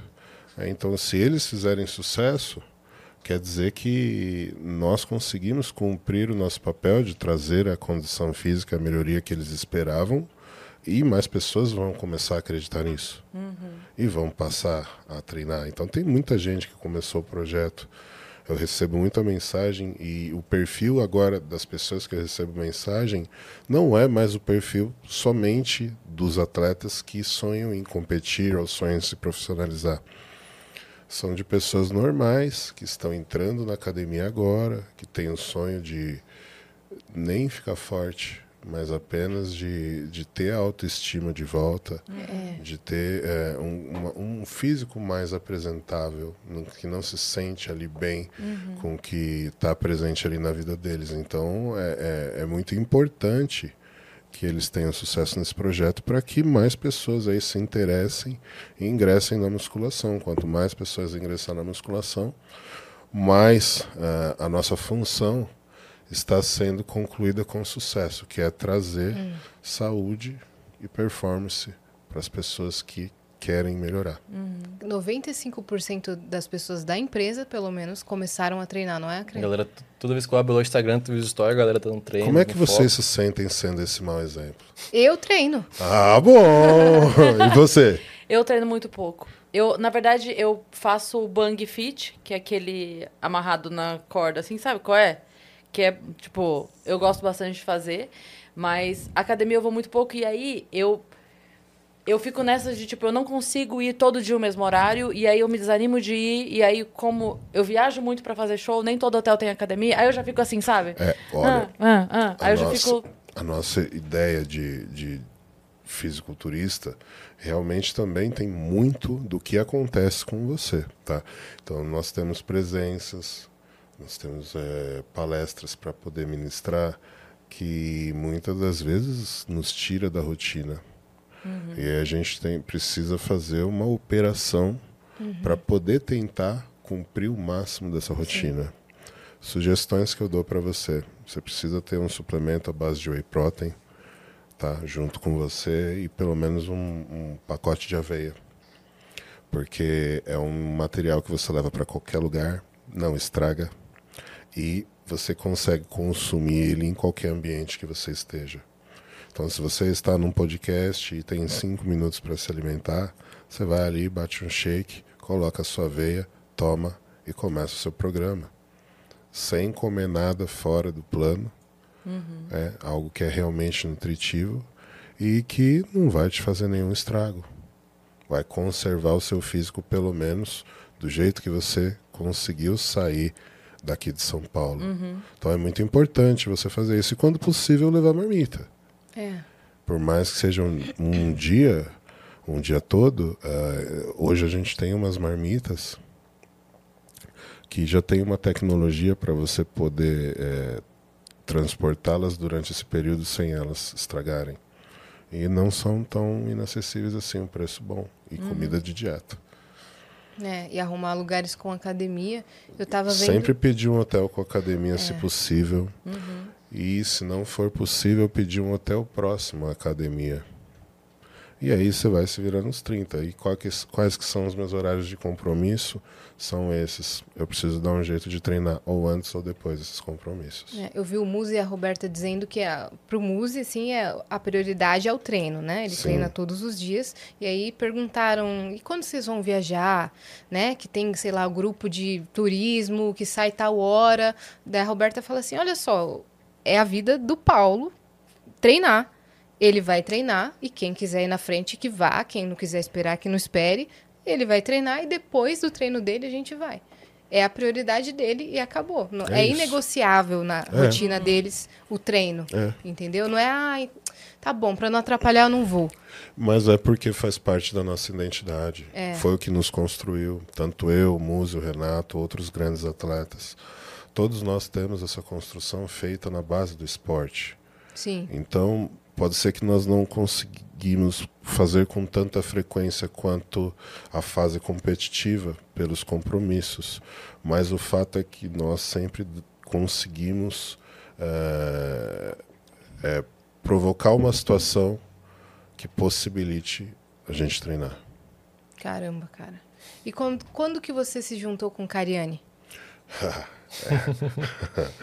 Cariano é uma longa história, longa mesmo. Eu conheci o Cariano quando eu tinha 20, meus 20 anos de idade, numa academia chamada Nautilus em Santo André, que é um dos maiores celeiros de fisiculturismo do Brasil até hoje. E o Cariano estava passando por um período também de transformação, onde ele estava saindo do emprego dele e começando o negócio próprio, que era a loja de suplemento, e ele me convidou para trabalhar com ele. Trabalhei dois anos com o Cariano ali na loja. Hum. E nós acabamos tendo um desentendimento grave aí e nos afastamos por 17 anos. 17 anos depois, eu construí toda a minha carreira dentro do esporte. O Renato começou a carreira dele no esporte, mas abandonou para investir na, na, na, nas empresas que hoje são enormes e se tornou um grande empresário e depois resolveu retornar às competições. E quando ele retornou às competições, logo ele conseguiu espaço uh, em outras empresas e se tornou um líder uh, de outras empresas que concorriam diretamente comigo. Até um determinado momento em que ele acabou sendo desligado. Do, do- da empresa que ele estava, que ele pediu a conta, na verdade. E aí ah, a, a, CEO da minha empresa acabou convidando ele para trabalhar comigo.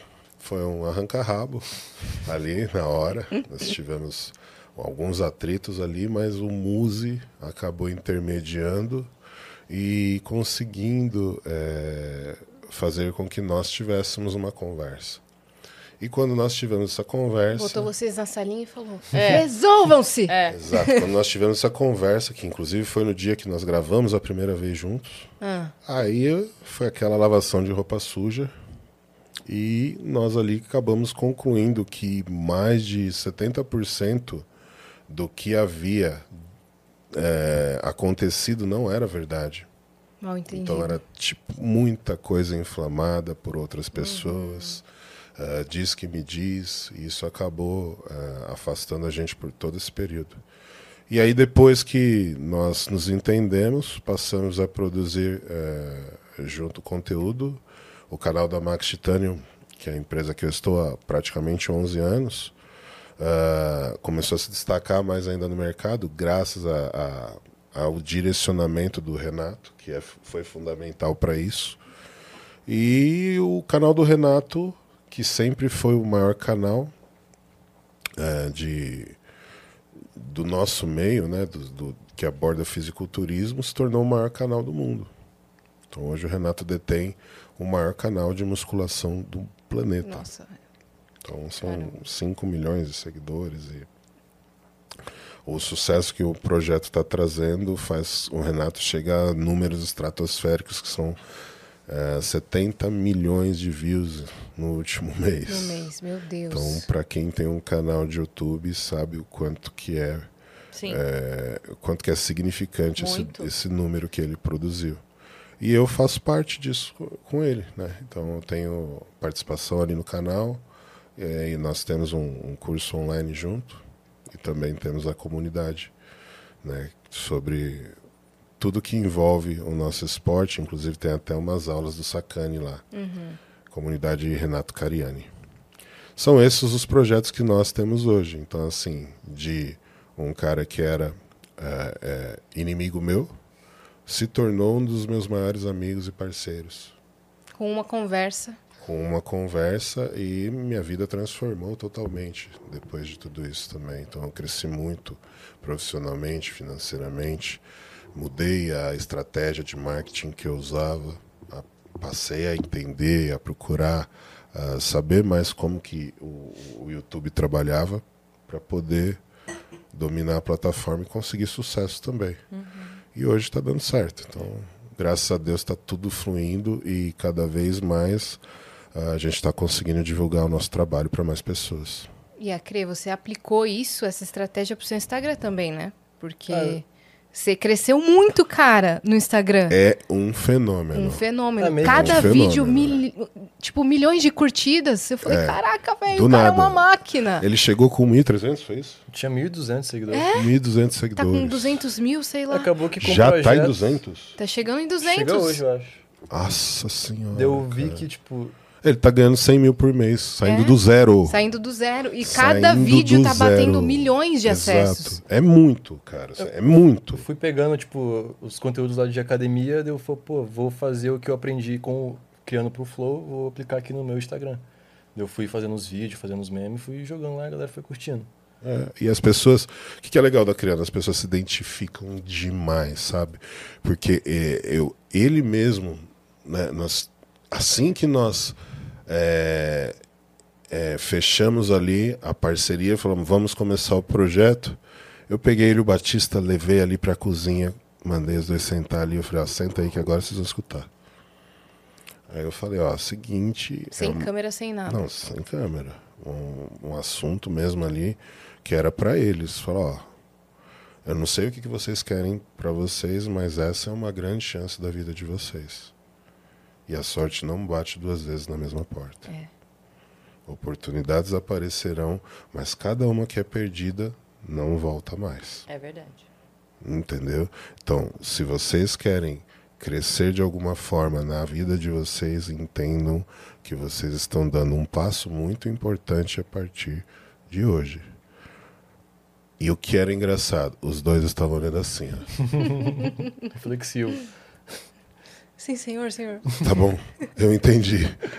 Então foi muito bacana ver que aquilo realmente entrou na cabeça deles e o quanto que eles vieram já no dia seguinte determinados a dar o melhor dele, cada um do seu jeito. É. Né? E ali é, a gente sabia que o, o Batista ele é o, o, o, o talento nato, ele é um comediante e o potencial genético que ele carrega é muito bom para o Beneficia esporte. muito ele, né? Isso beneficia muito ele. E eu já cheguei nele e falei, ó, deixa eu te falar.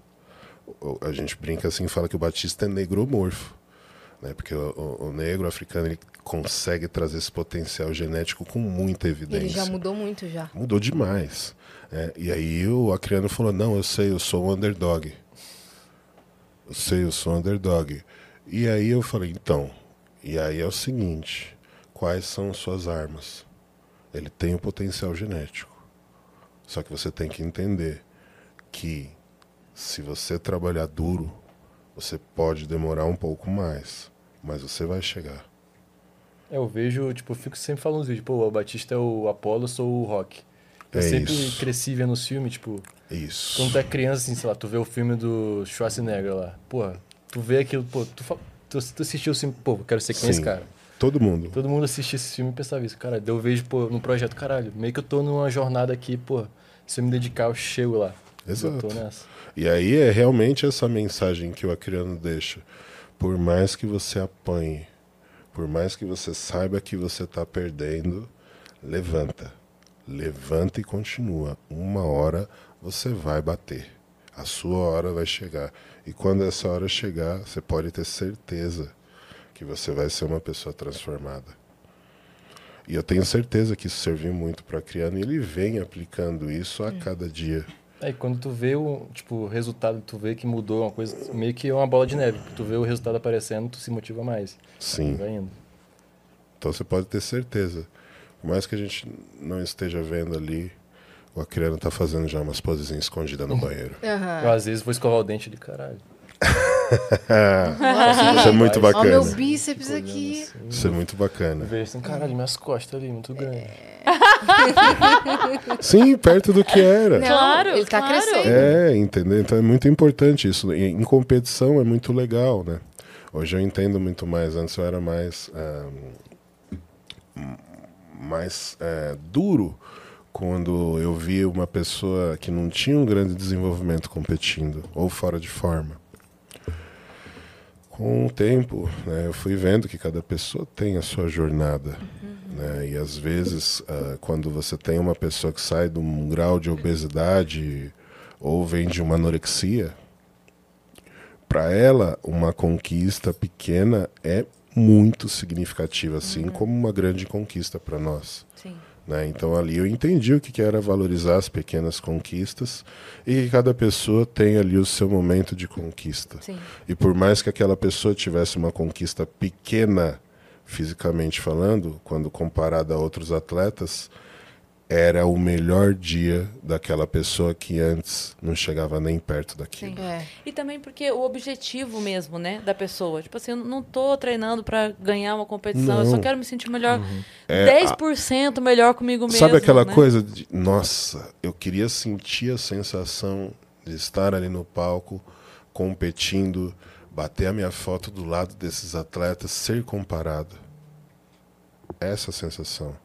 Talvez ali você se apaixone e fala: "Não, agora eu quero voltar melhor porque eu quero vencer". É. A experiência de competir eu já tive. Agora eu quero ter a experiência de ser um vencedor de uma competição. E aí ali começa a batalha individual de cada um.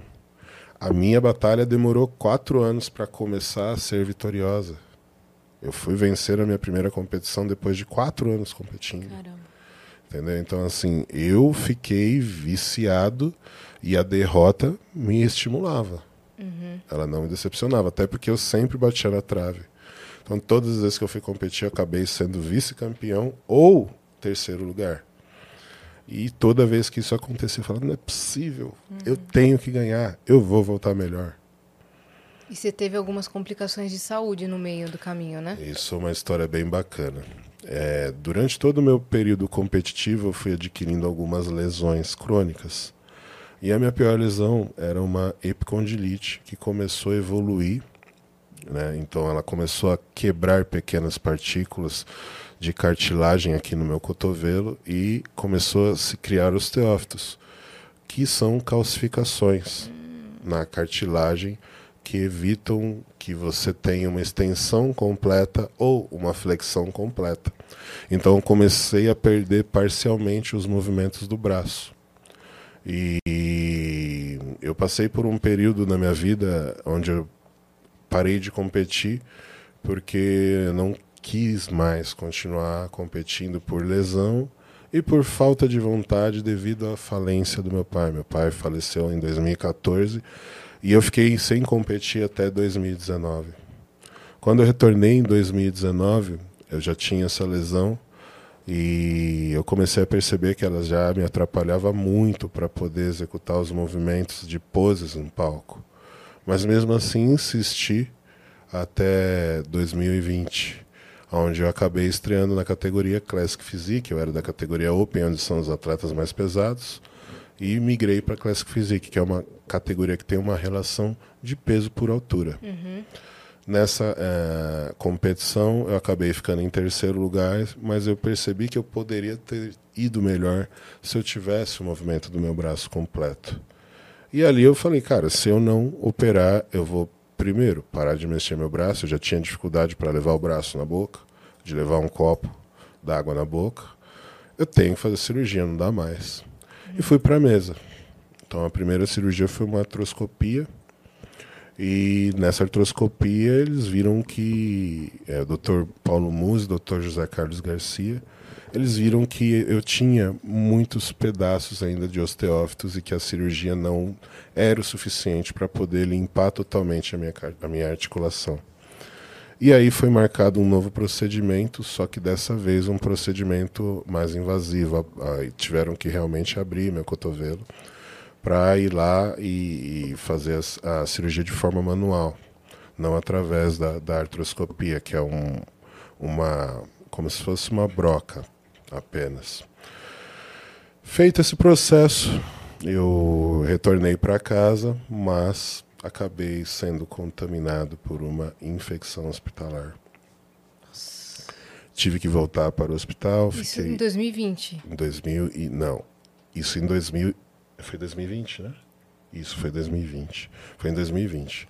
Que também estava rolando pandemia ainda. Antes da pandemia. Antes da pandemia. Antes da... Já estava pandemia, mas não estava assim. Foi no iníciozinho do ano. Isso. Nossa. Na verdade, foi no final do ano. De 19 para ah, Tá. Isso, foi no final do ano. E aí eu peguei e, e depois que eu fiz essa cirurgia, acabei indo fazer a minha viagem de final de ano, fui para Jericoacoara. E em Jericoacoara, meu braço começou a ficar muito inflamado e, e, e ele in, ficou muito inchado. E aí eu percebi que tinha pus. Voltei para São Paulo, tive que passar novamente por uma lavagem e acabei me contaminando.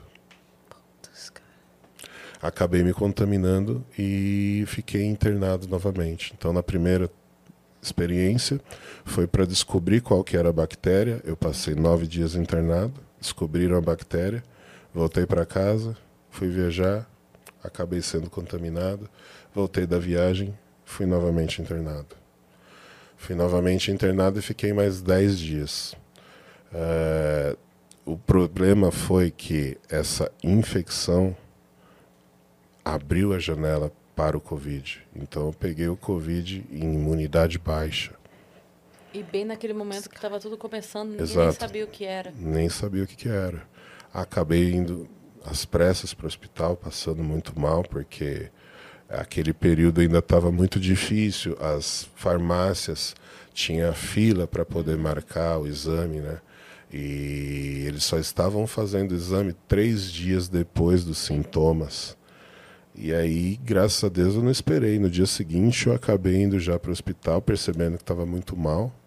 Fui internado às pressas. Estava com 30% para 40% já do pulmão tomado. E com a infecção hospitalar. Então, assim, eu estava com quase septicemia e Covid. E aí minhas plaquetas caíram muito por causa dos antibióticos, quase tive que fazer transplante de plaqueta, ir para o respirador. Mas, graças à musculação, eu consegui é, me recuperar de uma forma instantaneamente rápida. Então, durante esse processo todo de cirurgias que começou em outubro e acabou em janeiro, Nossa. foram duas cirurgias e três lavagens e eu perdi 25 quilos. Depois que eu perdi 25 quilos, foi quando eu voltei para casa Continuei com acesso no braço por mais 60 dias para poder tomar antibiótico. E comecei fisioterapia respiratória em casa. Comecei a, a, fazer pequenas caminhadas de um ou dois minutos na esteira. E aí fui fazendo várias caminhadas ao dia para ir podendo me recuperar. Uh, tive que tomar alguns remédios também, tarja preta, para não ter psicose, porque eu realmente achei que ia morrer. Então, assim, quando eu saí do hospital, eu realmente dei muito valor à vida. E eu resolvi usar o meu exemplo para motivar as pessoas que tinham passado pelo Covid e que estavam sem esperança e não sabiam o que fazer. Uhum. E aí eu fui lá, comecei a fazer a minha musculaçãozinha de uma forma mais pensando na recuperação da minha saúde. E durante esse período, o Renato acabou uh, me convidando para participar de uma competição que era em outubro, que é o Mister Olímpia Brasil. Uhum. E aí nós fizemos a preparação, um desafio entre eu e ele nessa competição, no, no profissional. E eu aos 45 anos, ele aos 40. Ele, na época ele tinha 46, né? E eu tinha 44. Nós competimos e conseguimos ir bem na competição. Eu fiquei em quarto lugar, ele ficou em sétimo. E nós provamos ali que nada estava acabado. Então foi muito bacana todo esse processo. Eu fui viajar para o Kuwait para me preparar. Hum, parece e depois... que tem foto aí. Do... Ah, eu tenho, tenho um, um... Do antes e depois, né? Isso. Nossa, tem cara. Vídeo. É, ali eu na fase do Acriano. A fase Isso, do Acriano. 2022, ó. Caramba, Olha aí, ó. Caramba, cara, como muda? Eu com o Covid e eu aí durante já a preparação. Mas foi pós-Covid quando você se Então, é. Já na preparação. Pra, pro Mister Olímpia. Pro Mister Olímpia. Caramba, velho.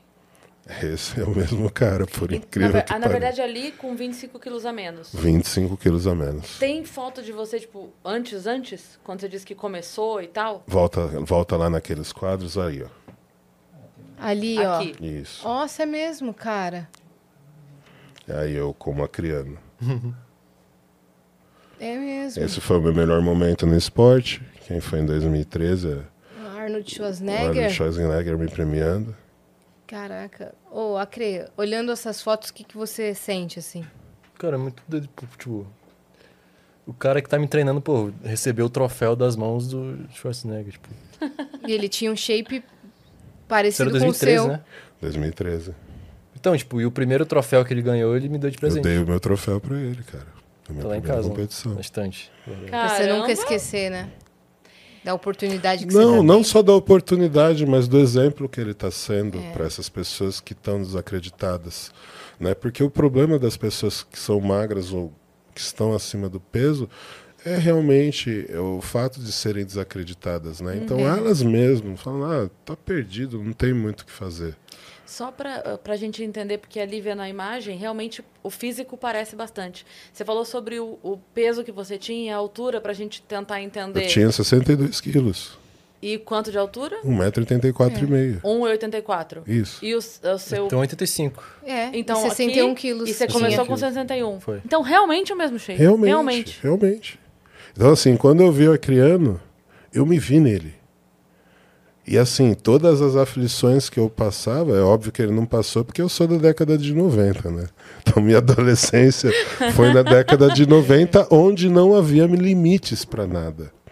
Então, é, esse não haver Eu estava lá. É, você sabe realmente o que é Eu bullying. estava lá. Você sabe o que é bullying da década de 90. Não que eu esteja reclamando, foi bom pra mim. Foi uma Uhum. das melhores fases da minha vida. Foi muito bom viver na década de 90. Eu também acho. Eu viveria novamente tranquilamente, Eu com todo o bullying mesmo. Nossa, eu também, claro. Mas. Bullying é, da, da- deixa a gente calejado. Exato. Esse bullying me fez mais forte. Esse bullying É me fez ter vontade Claro, de mudar. vamos deixar claro aqui, nós estamos falando de, de violência em- nas escolas, que a gente sabe o que acontece. A gente tá É. falando da A zoeirinha. zoeira. Não, ninguém tá falando de violência física. É, p- por mas favor. violência psicológica. Não, é tô aquela, é brincando. aquela zoeira que o A zoa, É, zoa B, aí o B zoa A também, É. vira meio que uma... Só que é aquela coisa mais ácida de adolescente, Ácida, né? Meio é sem claro, limite. é. Então, chega, chega uma hora que sai até porrada. É. Mas, Mas- depois acaba tudo Mas bem. eu tenho a impressão que a minha facilidade hoje de É. lidar com a internet como ela é, vem de lá. Eu também. Vem da casca da... Não é? Ou rir É, dos seus isso. próprios problemas pra fazer um texto de piada, sei lá. Isso, é, vem, E mas eu, vem de eu, lá. pelo menos, Cris, eu funciono muito bem quando tem pessoas me criticando. Opa, não tem problema não.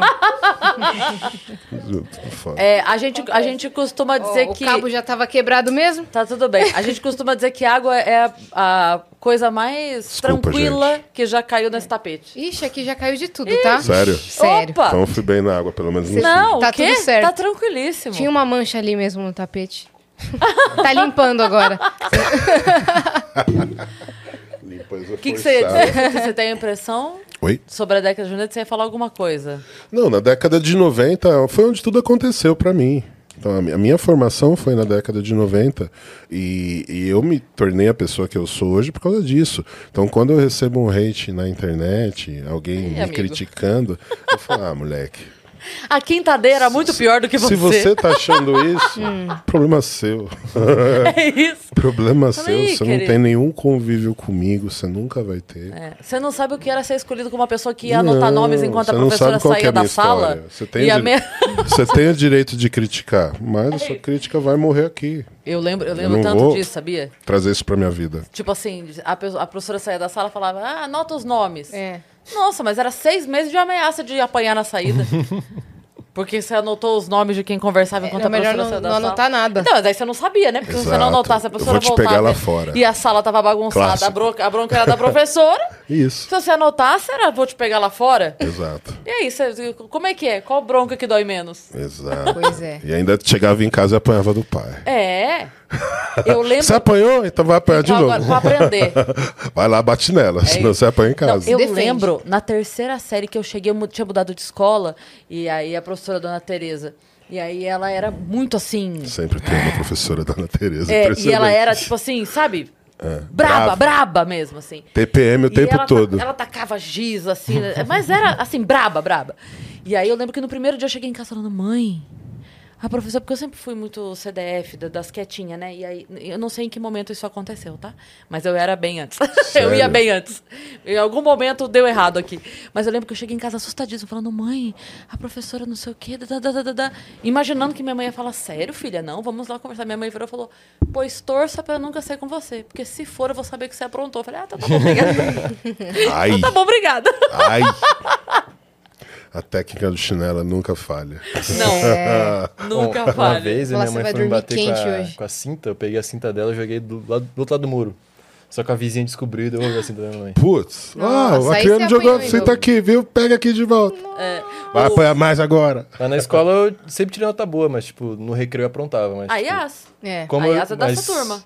Mas tipo, as pessoas Aprontar. falavam que eu tinha uma cara de bonzinho assim e passava batido. Hum, eu sou daquelas que ia na coordenação toda semana e tomava o chá e conversava o que aconteceu. Tinha uma menina que eu tinha muito problema na minha sala de aula, assim. Era você.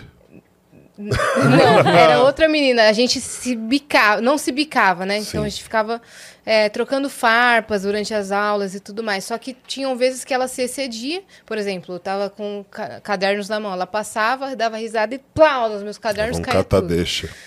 É, aí beleza. Eu catava, zoava ela de volta. Beleza, tá. Não, não fazia nada físico, né? Só zoava ela de volta. Aí teve um dia que a gente tava no laboratório, ela passou e deu um tapa na minha cara de graça. Vagabunda! E eu já tinha avisado meu pai, já tinha contado pros meus pais em casa, falado que É, que tava começou a ir para acontecendo. um outro nível. E que É, e que, um- que, eu, que eu ia revidar. Daí, meus pais, se chegar nesse nível, revida, vai fazer o quê? Aí ela me deu esse tapão na cara de graça, e tava todo mundo olhando. Eu catei essa menina e joguei nos vidros do laboratório. Meu e a professora, Deus. separa! E a sala, não, pronto, tá muito cena Fecha. maravilhosa. e eu, você tá louca, não sei o quê. E ela, socorro, socorro. e passando nos backers e nos tubos de ensaio, ah, pra coordenação as duas. Aí eu contei o que aconteceu. Aí nada me aconteceu, nem, nem comigo, nem com ela. A gente não tomou nada, porque vinha, era uma situação que vinha se desenvolvendo, se Aham. alastrando. Mas nunca mais a gente tretou. Depois que dessa. Ali, depois, ela Depois- ficou no canto dela e você no céu. Pois é. Teve uma trégua ali. Nossa, Foi. Não, nunca- não nunca quebrei os tubos, não Nunca. quebrei os tubos nela, nada, ninguém se cortou, nada disso. Caramba. A gente só. Deu uma sorte, hein? Eu sou, eu sou mais é, Na boca. da, da discussão. Já discutiu Sou. muito, Cris? Ah, já, muito. Isso já. Já. E é, é assim, a- o, o Gustav, que tava com a gente, ele falou, é impressionante como muda a fisionomia da Cris. É impressionante. E assim, eu... Quem, quem me conhece fofa não acredita que exista essa Cris. Porque mora em outro lugar, sabe? Meu namorado falou uma coisa que eu achei sensacional, que ele definiu assim, que parece que desliga uma Cris e liga outra. Parece que elas, elas não coexistem, sabe? Todas as Sim. pessoas têm, tipo assim, ah, aqui eu sou meio mal, aqui A eu sou outra meio... não sei face de. Cris. É a outra face. A hora que, a hora que desce, assim, é, é quase que o incrível Hulk, sabe? Eita, Meu Deus. Aí, e aí depois, mas assim, Você já tá de verde, hein? é, inst- é instantâneo o subir e descer. A minha filha brinca, a gente às vezes ia na operadora de celular resolver coisa. Eu chegava, tô resolvendo a coisa, né? Aí tô aqui resolvendo. Tá, tá, tá, tá, tá, tá. Chegava um momento que eu via que não dava mais aqui. Eu, a Má brinca até hoje, depois você pergunta pra ela. A Má zoa, porque eu virava pra ela, tirava cinco reais da carteira e falava: Vai comprar uma casquinha, filha? Aí ela saía da loja e era a hora que eu. Aí ela voltava, tava tudo resolvido, a- a- liberou a conta, o celular na minha mão. Ela não entendia o que acontecia. Aí outro dia ela falou, mãe, eu demorei muito tempo pra entender o que acontecia quando eu saía tomar um sorvete. Porque eu falava, não vou deixar minha filha me ver o, o- o incrível Hulk, Sim. entendeu? Não vou deixar. Então aí eu falava, filha, vai tomar um sorvete. Ela saía, eu quebrava a loja. Quando ela voltava, eu falava, oi, meu Tava amor, mamãe bem. resolveu, tá tudo certo. Tudo pegando Tava fogo. só uma polícia e ambulância Né, ambulância. É bombeiro. isso, as pessoas meio assim. Vamos, filhinha, nosso plano está pronto. Vamos, filhinha, o celular está aqui, deu tudo certo. Mamãe te ama. Beijo.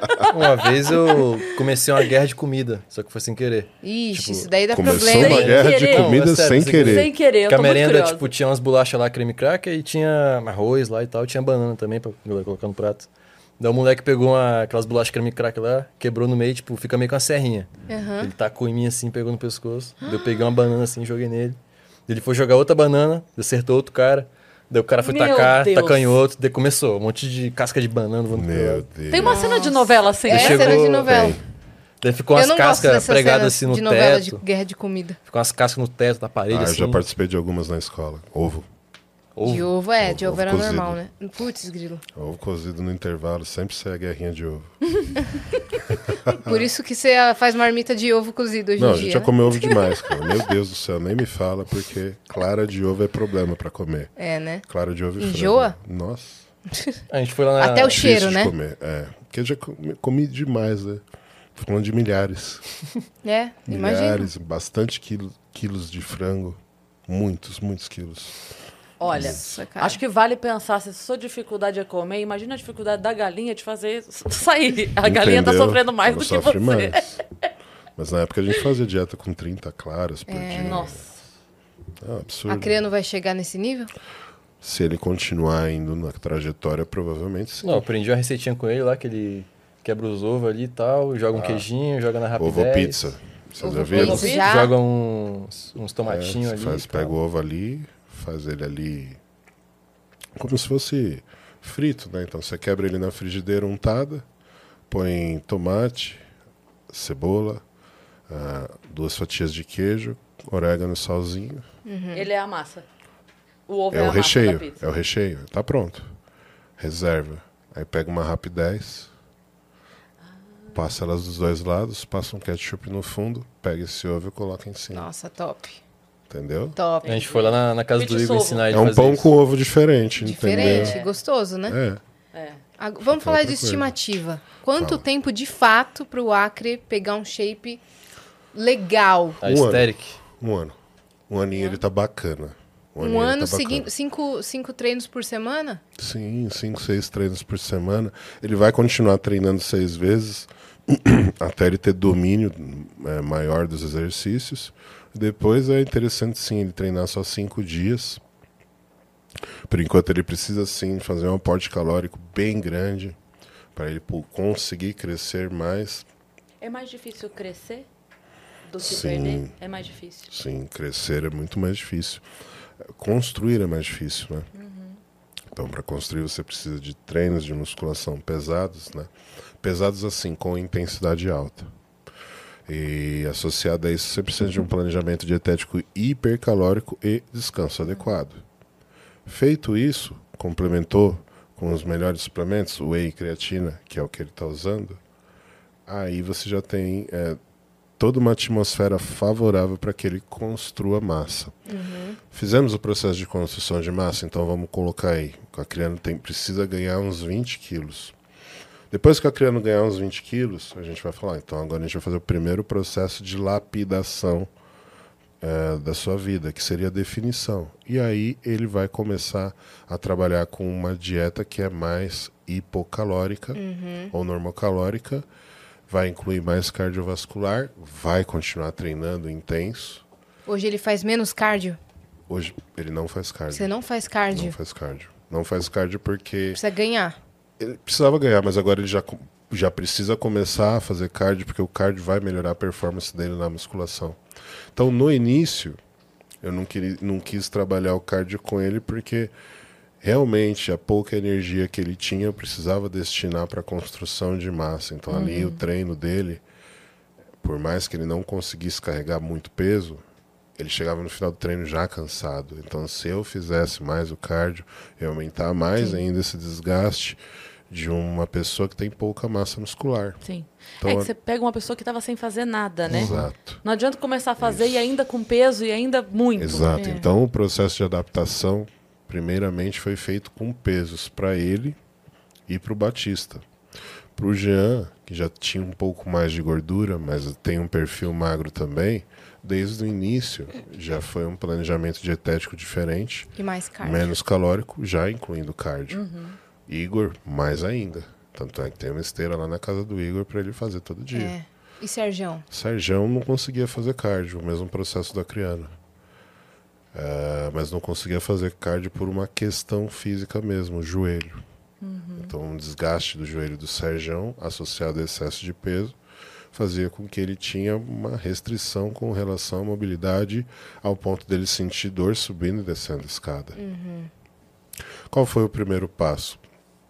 Um fortalecimento né, dos músculos ali que envolvem o fêmur e a articulação do joelho, É Pra- o que eu preciso também. Exato. No joelho esquerdo eu tenho também uma, Isso. uma lesão. para poder melhorar a estabilização. Quando melhorou a estabilização e perdeu peso muito rápido, como ele perdeu, foram 17 quilos em um mês. É. Nossa, 17 em um mês. 17 quilos em um mês. É, é óbvio, eu sei que é, no, primeiro, no primeiro momento é até mais rápido, Sim. né? E tal, mas é, é muito de qualquer forma. É, mas é por causa do excesso também. Então, quanto mais pesado o cara for, mais fácil dele perder. Entendeu? Então, esses Caramba. primeiros quilos Ele deve estar muito, muito tá feliz. muito motivado. Do projeto dele são mais fáceis, por quê? Porque ele mudou completamente dele a rotina alimentar, incluiu o treino de musculação. Depois de três semanas já, a gente já conseguiu fazer a primeira sessão de cardio. Entendeu? Incrível, e assim, ele não cara. consegue fazer o cardio ainda que ele precisa por questões de tempo. né? Mas é, quando o- ele conseguir incrementar aí, vai uma hora, uma hora e meia de cardio por dia, mais a musculação, que agora ele está tentando ir quatro ou cinco vezes, que antes ele só estava indo três, fazendo três vezes por semana ele perdeu 17 Caramba! quilos. Entendeu? Para você Demais ver o poder É muito Ele da os filhos, atividade né? física, ele e os filhos. E me fala uma coisa, você falou da perspectiva de tempo do Acreano de um ano, o do Serjão, qual é a perspectiva A assim? perspectiva do Sérgio é trazer ele para 100 quilos em um ano. Nossa, é, é muita diferença. Sim, É muita diferença. sim, mas dá. A gente sabe que dá. É. Não, E eu, se eu não estou der- acreditando que eu vou estar bem para o verão. E se não der, chegamos próximos. Sim. O que eu posso dizer do estar bem pra você é, eu tenho certeza que você vai estar melhor do que quando você tinha 20 anos. Eu tava bem com 20 anos. Sim. Eu vou estar melhor do que com 20 anos? Sim. Se você fizer o que tem que ser feito. Aham. Entenda uma coisa, cara. A musculação é o que você tem de mais próximo da pílula da juventude. A fonte da juventude é a musculação. É. Não tem outra atividade que vai te manter mais jovem por mais tempo. Entendeu? E assim, é jovem funcional. O que, que é? Imagina você, uma pessoa idosa, tendo a massa muscular de um- uma pessoa de meia idade, uma pessoa de 40 anos.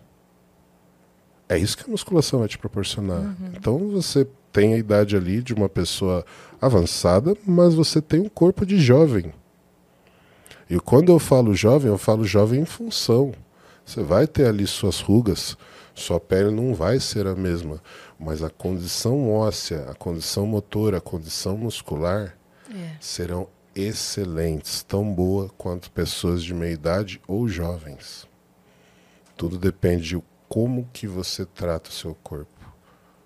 E como que você quer envelhecer, Cris? Você tem filho? Tem uma menina de 23. 23. Então, aí você começa a fazer uma conta. Até quando que você quer ver essa mulher amadurecer? Hoje ela é uma mulher. Até quando que você quer ver? Você quer ver ela ser mãe? Você quer, você quer ser bisavó? Você quer que você quer brincar com essa criança? Até quando você quer ir no mercado? Até quando que você quer continuar sua vida de uma forma completamente independente? Né? Então é isso que eu, eu- eu falo para as pessoas. Então, você não quer que ninguém limpa a sua bunda no final da vida? Vai fazer musculação.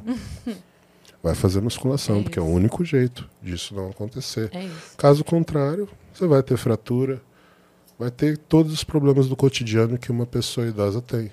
E o que eu não consigo me conformar é quando você chega numa vaga de idoso, qual que é a imagem que você tem ali dentro daquele símbolo?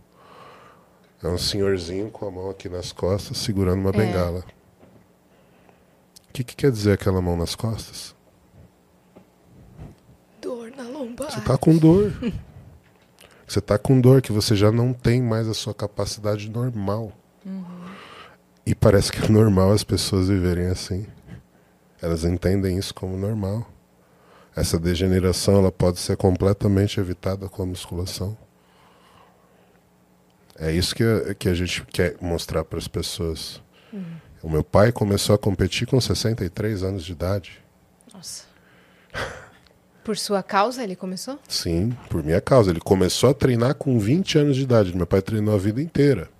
Mas ele passou a competir depois que eu fui competir. Caramba. E ele competiu até o último ano da vida dele. Ele morreu com 70 anos. Eu ouvi você ele- falando que vocês andavam muito juntos Sim. e o treino e a academia unia muito vocês, Isso. né? Mas ele era um exemplo, assim, da pessoa de terceira idade que trazia todas as características de um atleta de fisiculturismo em alta performance de meia idade. Entende? Tudo isso graças à musculação. Então ele foi uma pessoa que extremamente ativa, morreu de infarto fulminante. É uma morte belíssima. Então eu só tenho a agradecer porque ele foi do melhor jeito, Não sem sofreu. sentir dor É. fica a, dor para nós, mas ele, que é o principal, Uhum.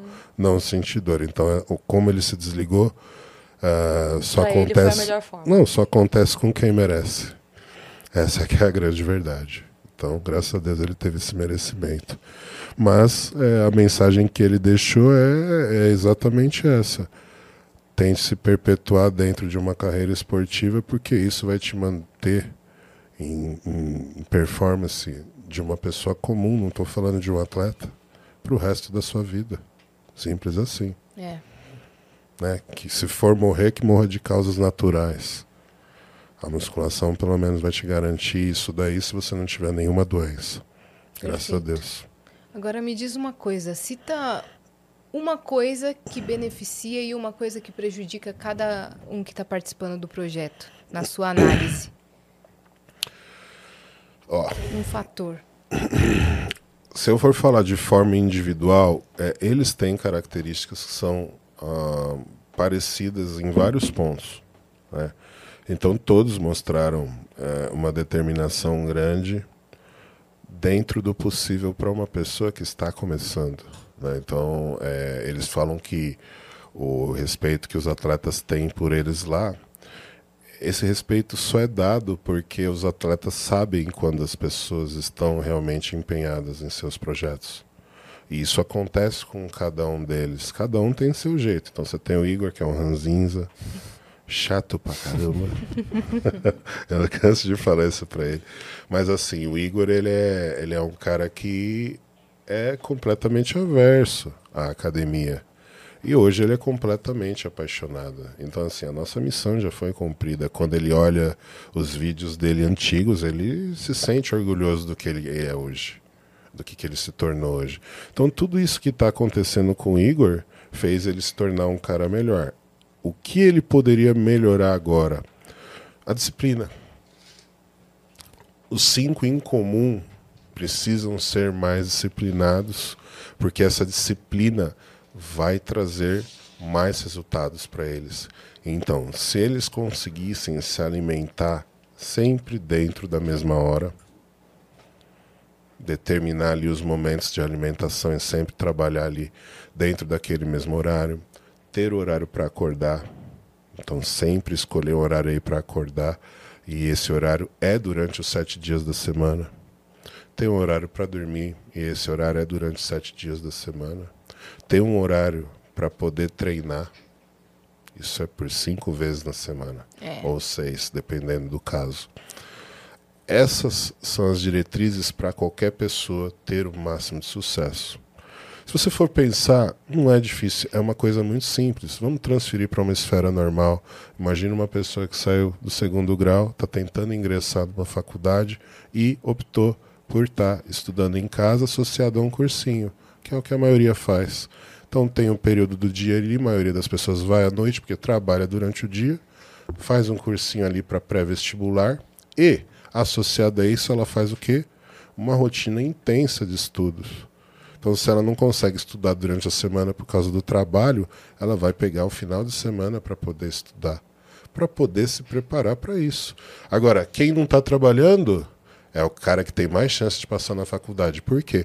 porque ele tem condição de se dedicar integralmente ao estudo. É, uhum.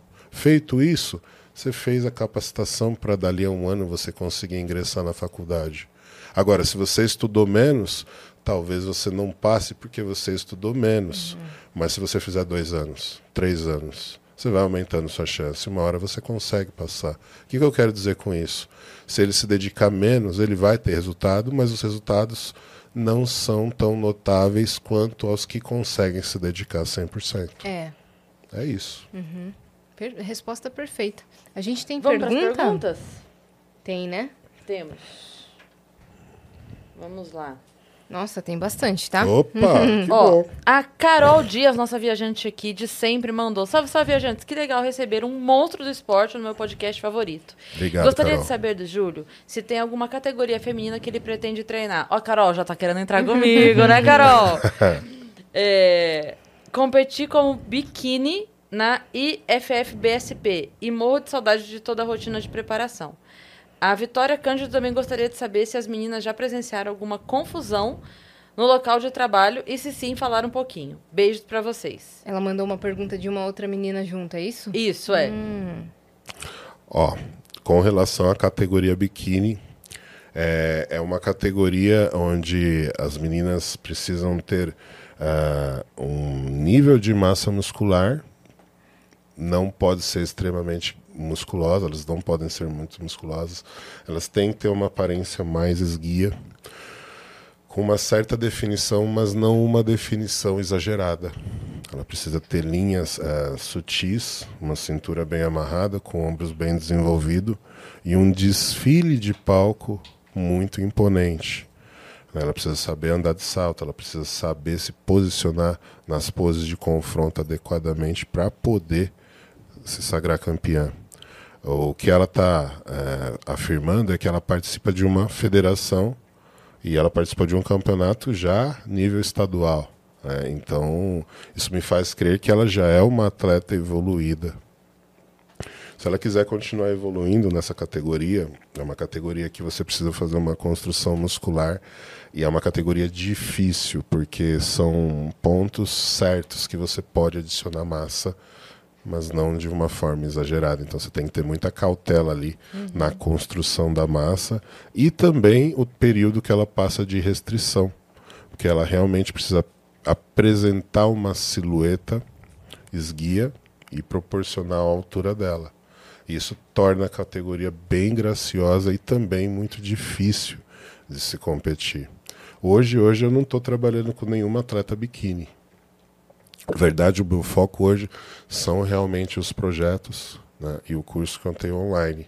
Ainda trabalho com algumas consultorias, mas é, hoje eu não consigo mais atender como eu atendia antes. Então eu diminui bastante o fluxo dos meus alunos. Mas fala para ela mandar uma foto para gente lá no podcast, É, que vocês para fazem gente live. poder mandam- fazer uma Boa. análise do físico dela. Boa. E é, ela perguntou se vocês já presenciaram alguma confusão no local de trabalho. A academia sempre tem. Né? Então, as confusões mais clássicas são de, de casais, né? Que acabam discutindo ali na academia por N motivos. Mas eu já vi algumas confusões desse tipo, nenhuma de, de violência física, assim, mas algumas agressões verbais às vezes acontecem, sim. Eu vi um vídeo maravilhoso outro dia, que era o cara é, malhando assim, e a personal do lado dele, tipo, lindíssima e toda tal. E ele fala assim: esse vídeo é pra você que diz que, é, que personal é dinheiro jogado fora. Eu tô uma semana malhando com essa personal, minha mulher já disse que eu não preciso mais, não. Que o corpo tá bom, que eu não preciso mais nada. Você vê como que eu dá não jeito. preciso mais. Tá ótimo, já não preciso mais ir pra academia, não. Eu já vi um outro que é o contrário, né? Tem o, o, o, o personal tá treinando a menina e, ela tá de costas, assim, ela tá com bumbuzão assim pra cima, um bumbum bonito, né? Aí vem a namorada desesperada, assim, pra brigar, dá aquele empurrão no namorado. Aí a pessoa olha assim, é um homem. É um cabeludo. É um cabeludo. Eu já vi, eu já vi também assim. Aí ela fica toda também. errada assim. Ela fica toda sem graça, né? Foi pra dar o bote, deu o bote errado. Ô, Acre, sua mãe tá na live. Olha Salve aí aí! pra ela. Olha aí. Beijo, mãe. Beijo. É, Qual, qual é o nome dela? Risoneide. Risoneide? Risoneide, um beijo, Beijo, pra você. Seu Risoneide. filho é sensacional. Ela vê tudo, ela comenta em tudo, tá sempre vendo os bagulhos. Tá todo mundo, oi, mamãe do Acreano. Tem que vir lá. conhecer aqui a gente, Risoneide. Estamos Ah, eu Eu esperando trouxe ela aqui você. uma vez É, pra conhecer ela já veio aqui nos, Acreana nos mãe. estúdios. Hum? A A Creana mãe. Acremãe. Da Crimãe. A cremãe. A Cremãe. Ó, o Renato 1614 mandou. Boa noite, gente. Julião, duas perguntas. Primeiro, você usava a erva nessa sua última preparação? Segundo, tem alguma dica pra controlar a larica? Tem horas que bate muito forte e é complicado de controlar. Um abraço pra todos aí. Ó, você controlar a sua fome, você tem que ter os alimentos certos em casa. Então, se você não quer furar a dieta, você só deixa a comida da dieta na sua casa. Esse é o primeiro ponto. Se você não consegue se controlar, faça o seguinte: faça uso sempre no final do seu dia, que você faz o uso, já tem seu sono e cai na cama ali, sem se alimentar com coisas que você não deve. Já acorda pro café da manhã. Isso. E sim, eu fiz a minha preparação usando limão e outras ervas medicinais. Hortelã e limão, manjericão. hortelã, manjericão, chimichurri. Tudo natural, tudo natural. lá, orégano. Green. Exato, tá aqui. Ai, meu Deus. Ó, o Brunão mandou aqui, tem a mensagem dele, depois tem um complemento, tá? O Tá. Brunão Souza mandou aqui. Salve, salve, salve, viajante saudades. Baletrim, Brunão do Ciência aqui. Foi Ah, um baita Brunão. prazer conhecer você no camarim do Serjão no de noite. Aquele papo de cinco minutos com vocês já me motivou ainda mais no exercício. Olha aí, Estava lembro apenas dele. na dieta e no crossfit. Semana que vem já começo na musculação. Vocês mudam e salvam a vida de muita gente. Perdi 15 quilos e me senti, me senti melhor até para trabalhar. É, Acreboy, mudou sua disposição também? É normal? Abraços. E aí, só pra, só pra. Antes de vocês responderem, eu vou dar a informação que ele mandou aqui, ó. É, não coube na mensagem, mas se o Balestrin perguntar, eu tinha 214 quilos e em 37 dias cheguei em 198. Crossfit e dieta, com remédio para ansiedade na alimentação. Parabéns, Brunão. Cara, ele é incrível. Você lembra dele? O Brunão conhece ele. Então. E trabalha com a gente. Ele é. Cara, quando ele começou a falar, eu encontrei lá no SBT já no camarim com o Serjão. E aí eu fiquei assim olhando. E quando ele falou, eu falei, eu lembrei, porque no podcast é difícil você até ouvir falar de uma pessoa com mais de 200 quilos. E quando ele falou, eu guardei o número. Eu falei, cara, você é o cara do podcast. Lembrei, lembrei muito bem de você. Nunca tinha passado um cara com mais de 200 quilos lá para mandar uma mensagem para nós, ou se passou, a gente não viu. E quando ele falou que ele perdeu todo esse peso instantaneamente, aí você entende que o que a gente está fazendo vai é, é, muito além de performance, de propagar o esporte. É realmente trazer pessoas que estavam desacreditadas para o jogo de novo, É.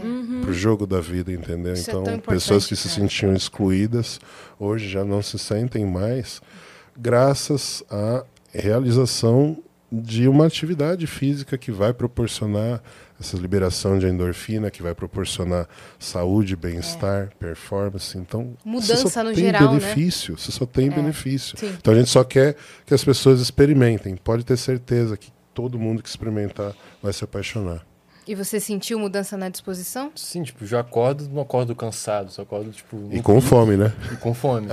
Porque, tipo, libera consegue mais esses dormir. hormônios aí no corpo, tipo, e tu começa o dia bem. Dá oito horas, seis horas assim de sono, você já. Nossa, eu, eu eu preciso assim levantar agora. que eu tô morrendo de fome. Eu preciso comer alguma coisa. Não, eu já acordo com vontade de me alimentar bem e treinar logo de manhã, entendeu? Se você puder, é, a melhor estratégia É para eu você treino à noite também. ter o seu dia. É, fazer o seu dia render mais depende muito de você treinar pela manhã. Hoje em dia eu tenho uma grande dificuldade já de treinar à noite porque eu não me sinto mais motivado. Uhum. Agora, se eu começo na primeira atividade do dia, meu dia inteiro vai render mais. É, à noite é mais difícil pra mim, mas mesmo assim eu vou. Meu personal tá lá, porque é o horário que, que a gente Força de vontade é tudo. É, tô lá, tô lá. Tá certa. É, beijo pro meu Quando personal, eu vou treinar Diego mais Favarin. pra perto de noite, assim, também, geralmente não tomo pré-treino, porque, tipo, se tu toma o pré-treino, tipo, 6 horas antes de dormir, acaba que atrapalha o teu sono. Sim. Brunão, você é foda. Continua no projeto que a gente. Mesma coisa que eu desejo pro Sérgio, eu desejo pra você. Eu quero que você chegue nos 100 quilos. Vamos chamar o Brunão pro Projeto 2.0. É um bom nome, bom nome. Olha Quem aí. sabe? Vambora, Brunão. Ó, a Alana Apolinário mandou. Salve, salve meninas, amei esse horário. Hoje foi tudo invertido. O Flow foi às duas da tarde e o É. Vênus. Trocaram. É Hoje a gente trocou. Esse horário é legal também. Estou voltando a treinar, mas dessa vez da maneira correta, alimentação mais treino. Queria saber qual a maneira mais rápida de secar barriga e quais são os alimentos que auxiliam. Outra coisa, no início é normal ficar no processo de perder e ganhar, ganhar, perder? Tudo depende da sua frequência na dieta, né? Então você precisa primeiro ter uma dieta hipocalórica, calculada por um nutricionista. Ela precisa ter- ser composta de proteínas, carboidratos e gorduras. A maioria dos carboidratos complexos, de preferência todos complexos, se tiver algum simples, minimamente. Legumes, todos os vegetais são muito bem-vindos, as frutas são essenciais também. E aí você tem as proteínas, que são os construtores musculares. Então, ovos, carne, frango, peixe, leite. São todos construtores musculares. E aí você tem os suplementos também que ajudam a melhorar a performance. Os principais são a creatina, que aumenta a sua força e resistência muscular, e o whey protein, que ajuda também no processo de construção muscular. E para quem tem aí uma dificuldade com relação ao horário, vai perder uma refeição, então uma refeição que você tem ali de emergência para não sair do seu processo dietético. E a aveia, hein? É um bom coringa. A aveia é ótima. A aveia ela funciona como se fosse uma bucha. Ela entra, ela faz uma lavagem intestinal, ela vai ali manter ali, principalmente mulheres, né, que tem bastante problema com o intestino preso, ela vai manter sua saúde intestinal. Aí você vai conseguir ter uma frequência diária, desde que você associe o uso dessa fibra, né? Pode ser através da aveia ou pode ser através de legumes, frutas e a inclusão de mais água. Então, tem muitas pessoas que conso- consomem sim a quantidade de fibra adequada, mas pela falta de água acaba tendo ressecamento. Então, é muito importante também adequar a quantidade de água. Mínimo que você deve fazer com relação à água para qualquer pessoa é 35 ml por quilo. Então, para você entender o quanto você precisa de água, é só fazer essa, essa conta simples aí. Então, uma pessoa de 100 quilos teria que consumir pelo menos 3 litros e meio de água ao dia. Perfeito. Tá aí, Alana. A última aqui do Miguel Fernandes. Salve, salve, viajantes. Uso o vídeo desses caras para me motivar a malhar, mas constantemente tenho que parar as séries no meio para rir. é a quinta série, cara. É isso. Júlio, o que te motivou a voltar a treinar depois do Covid? Ah, você falou um pouco sobre isso, A vontade né? de viver, meu querido. Sua recuperação Sim. foi impressionante. Acreus, quando acabar o projeto, você vai continuar nessa rotina? Quero ver você perguntando pro Igor, e se eu tirar? Beijo, meninas. Ah, esse bagulho aí que, tipo, o Igor foi, foi mexer um peso lá, acho que era peso de 80 quilos, não sei, e o peso não mexia. Ele ficou zoando ele, tu não duvido tu tirar o peso. Daí ele foi lá e tirou. Daí ficou cara de besta. Não era pegadinha, não? Não, é que assim, tem os halteres lá, os halteres vão até 100 quilos. Uhum. É, então um halter é aquele peso que você segura um em cada mão. E aí o Igor foi tentar lá pegar o peso, ele falou, não, isso daqui é é de enfeite, né? Ninguém usa isso, não é possível. Não, nós usamos. E você tirou Você não ali... consegue nem pegar isso daí, não tem nem como pegar. Falei, peraí, eu não tô nem aquecido. Você tá falando sério? Tô, tô falando sério. Você não consegue pegar com aquela cara dele. Você conhece o Igor, né? Aí eu fui lá, peguei o peso, levantei assim, ele ficou olhando pra minha cara. Tipo, Foi engraçado. Mas respondendo, eu vou continuar assim. Minha meta é ficar monstrão. Minha meta é fazer aquele bagulhinho que tu faz com o peito aí, fazer. É. A meta é fazer isso Como aí. que é? Sem dúvida. Sem dúvida. e eu vi que vocês estão em busca de um amor para o acreano, é isso mesmo? Ixi. Toquei bom, num assunto delicado? Bom, já, Não, mas- já que você tá falando, eu não ia falar nada, mas como você citou, é o seguinte. né, o Batista tá lá, a Maju tá, tá a- ali. Treinando no, ele, né? No romance ali com o Batista, eles estão tendo ali uma fé.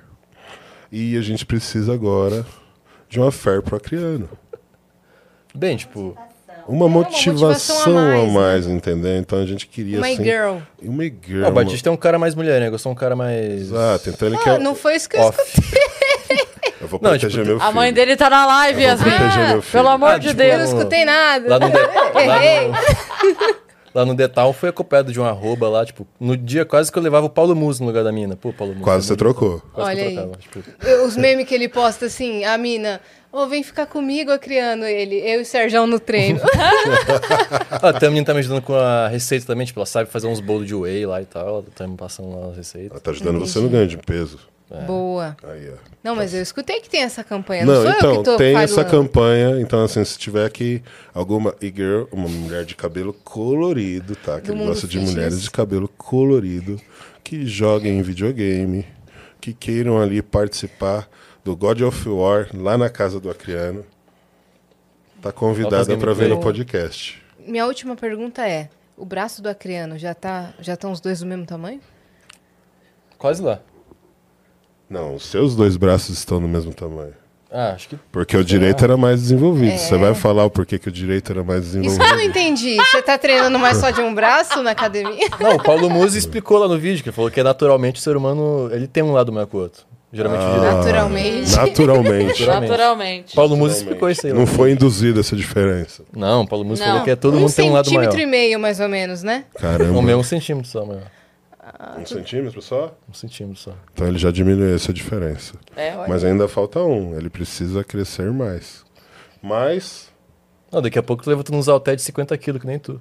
é, então, o que que acontece? Não, mas o, o treino pessoal também tem que mudar de braço.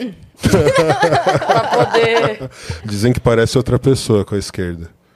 Não sei de nada, não. Filho. Pinta, pinta a unha. Aí ferrou, hein? Aí ferrou. Aí é o Batista, O pô. Márcio Ribeiro, saudoso Márcio Ribeiro, amigo nosso humorista, ele falava que ele sentava em cima da mão, assim, cinco minutinhos pra dar aquela amortecida. Ele achar que era de outra que é pessoa. outra pessoa. Ah, mas foi difícil Estratégias pra viver Não é? sozinho. É isso, Estratégias pra viver sozinho. Mas foi difícil também treinar, tipo, do lado do Paulo Musi ali. O cara bonitão tá à frente, parece o Clark Kent ali. Me desconcentrou um pouco. Pô, Paulo Musi, dá, dá um espaço aí. É pra Ele ficou emocionado, ele ficou emocionado. O Paulo Musi Ficou, foi né? engraçado. Ai, a criança. Quem que você quer levar no CT ainda, o Acre? Que de Pra companhia? treinar lá, é. Quem que você gostaria muito de levar? Qualquer pessoa? Qualquer pessoa. Agora tu me pegou. Aquele amigo que você. Aquela pessoa que você fala, ó, eu tenho um, o Gym Pass pra você. Vamos comigo treinar hoje. Porra, deixa eu ver. Putz. Peraí. Tá, tá Acho que eu levaria- Quilômetro já, hein?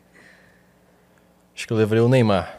Neymar. Neymar? O menino Ney. Menino Ney. Menino Ney. Por algum Caramba. motivo, você demorou muito pra pensar. Que, qual foi o seu raciocínio pra chegar nisso? Deixar ele mais forte? É, ele, pre- ele precisa trazer o Hexa pra gente. Só trazer o Ex. Então, assim, Neymar, vamos fazer um projetinho, treinar conosco. Você vai ficar mais forte pra aguentar as porradas e trazer essa Copa pra gente. Eu sei que é pra desconcentrar o Batista. Eu sei a sua estratégia. Não, jamais. amigo. O Batista já falou que é o ponto fraco dele. É? O menino Ney. Sério? Sério? Muito fã dele? Muito. Apaixonado. Estratégia. Ele é um estrategista. Ele é, cara. Ele é o estrategista. Isso que eu gosto nele. Então, assim, ele realmente ele pensa em tudo. Uhum. Eu acho que esse lance dele ter que criar né, para os memes faz ele sempre estar pensando em algo Pra antes dos frente. outros. Exato. É.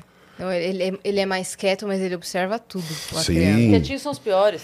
Sim, São os piores. falou tudo. Gente, muito obrigada por vocês terem vindo. Eu só tenho a agradecer a você, agradecer a Cris, agradecer o meu filho aqui, a Criano. É nóis, pai. Mais uma oportunidade de estar aqui com vocês. Espero ter mais vezes. Vamos marcar mais vezes. Agradecer a todas aí as pessoas que estão acompanhando vocês aqui a esse novo horário, né? É, novo horário de hoje. Novo horário de hoje. Amanhã é outro dia. Lembre-se. Eu- o, o Vênus sempre tem o horário certo. Os meus horários estão tão malucos que eu tô bagunçando o Vênus agora. O importante é que nós estamos produzindo. É isso. É Pensem verdade. nisso. É isso. Não, posso parar, se eu paro, eu penso, se eu penso, eu choro. É isso. Hoje a gente tá aqui desde as duas. Desde É, as duas? É, desde as É. duas e pouco. Já entrevistaram quantos? Hoje já foi um- mais um episódio além Um desse. gravado. Mais um. né? Aí, Isso. é. Daí quando acabou, tinha um tempinho, eu fui ao mercado, voltei. Comprou uns Aqui, brócolis. ó. Comprei meus brócolis. E eu comi uma banana. Olha, Olha vocês estão no plano. Tá Orgulho. certinho. Tá certinho. É Vocês isso. estão deixando com orgulho, viu? Então, próximo projeto. Agora tem que ir lá no CT. Quarta-feira eu tô lá. Pra completar esse Cara, orgulho, vocês têm Essa que ir lá no quarta-feira eu também posso. Vamos, quarta? Vamos, quarta-feira. Então. Boa. Quarta-feira No estaremos CT. lá, então. Fala tenho com a uma coisa Beta pra ou com a. confessar. Fala. Ih, rapaz. Eu fui convidada pro projeto. Ah, você foi convidada pro projeto? Quando ele começou. E você não quis ir. Não que eu não quis. Eu não consegui organizar a minha agenda pra academia, pro CT ser minha prioridade. Agora você tá olhando os meninos assim. Pelo portão do lado de Agora eu tô- dentro. Todo mundo brincando com a bola É. e você lá dentro. Eu- Era pra eu estar ali. Era pra eu estar lá também, mas aí tô em outra rotina e É, tudo não, mais. eu super entendo, porque assim, é, é complicado porque a gente tem outras coisas além daqui. Sim, Que claro. são duas profissões que é, a gente já tem que. As duas já tem que bater o horário daqui com as outras coisas, sabe? Sim. Então, por exemplo, hoje a gente gravou mais cedo. Porque eu tenho que viajar pra show. Aí eu não vou estar sequer em São Paulo. Então, E o Vênus É outra- sendo à tarde. E os treinos iam É. acontecer na parte da tarde. Então é uma, uma loucura, assim, de, de conciliar É. tudo. Tem os shows, tem o meu trabalho com as redes pessoais. Mariana tá indo de manhã. Então. Pra Então. você, então, casem junto com a Mari. É, então, isso que a gente tem que analisar. Mas, Mas, é, vá, vá. Vamos, vamos fazer Você vai isso. gostar muito. E Não, você, tenho Cris, quando Eu estiver vou. em São Paulo, com eu certeza tá Quarta-feira estamos lá. Boa. E aí a gente organiza isso. E ó, se elas forem, nós vamos gravar pra vocês. Fechado. Vou. A, a meta, você falou é, mais sete em dois meses. Eu quero menos sete em dois meses. É fácil. Não é fácil. Easy. Vou Faço uma aposta personal. com você. Posso Então, levar ó, meu personal? eu, eu tenho uma chácara em um mês e meio. Em um mês e meio, estou de biquíni na chácara? Sim. Olha só, aí. só depende de ti. A minha parte eu vou fazer. Então- Se você fizer a sua, você tá com menos 7 no dia que você for viajar. Nossa, então, Certeza. Então bora. Prepara o biquíni. então bora. Posso levar meu personal junto? Tá só se ele for treinar. Não, ele vai. Ele vai. Pode sim, claro. Fechado? Fechado. Deixem as redes sociais de vocês. Acriano. Arroba Acriano Flow. E o meu é Júlio Balestrinho Oficial no Instagram. E quem puder, faça parte aí do nosso canal maxtitanium.com. Max Titanium no YouTube, tô falando. Site. Canal da Max Titanium ou canal RC, Renato Cariani. Boa. É isso aí. Acompanhem o projeto, tá? Comentem, engajem, mandem mensagens motivacionais para os meninos. Não briguem com eles. Sim, e participem também. Participem. Vamos todo mundo treinar, por favor. É isso. Você que ficou até aqui, já se inscreve no canal do Vênus e nos sigam em todas as redes sociais, arroba o Vênus Podcast. E segue a gente também nas nossas redes pessoais sensuais. Cris Paiva com dois S e Asiacine. Segue a gente lá. Um beijo. Beijo. Obrigado, gente. Tchau, tchau.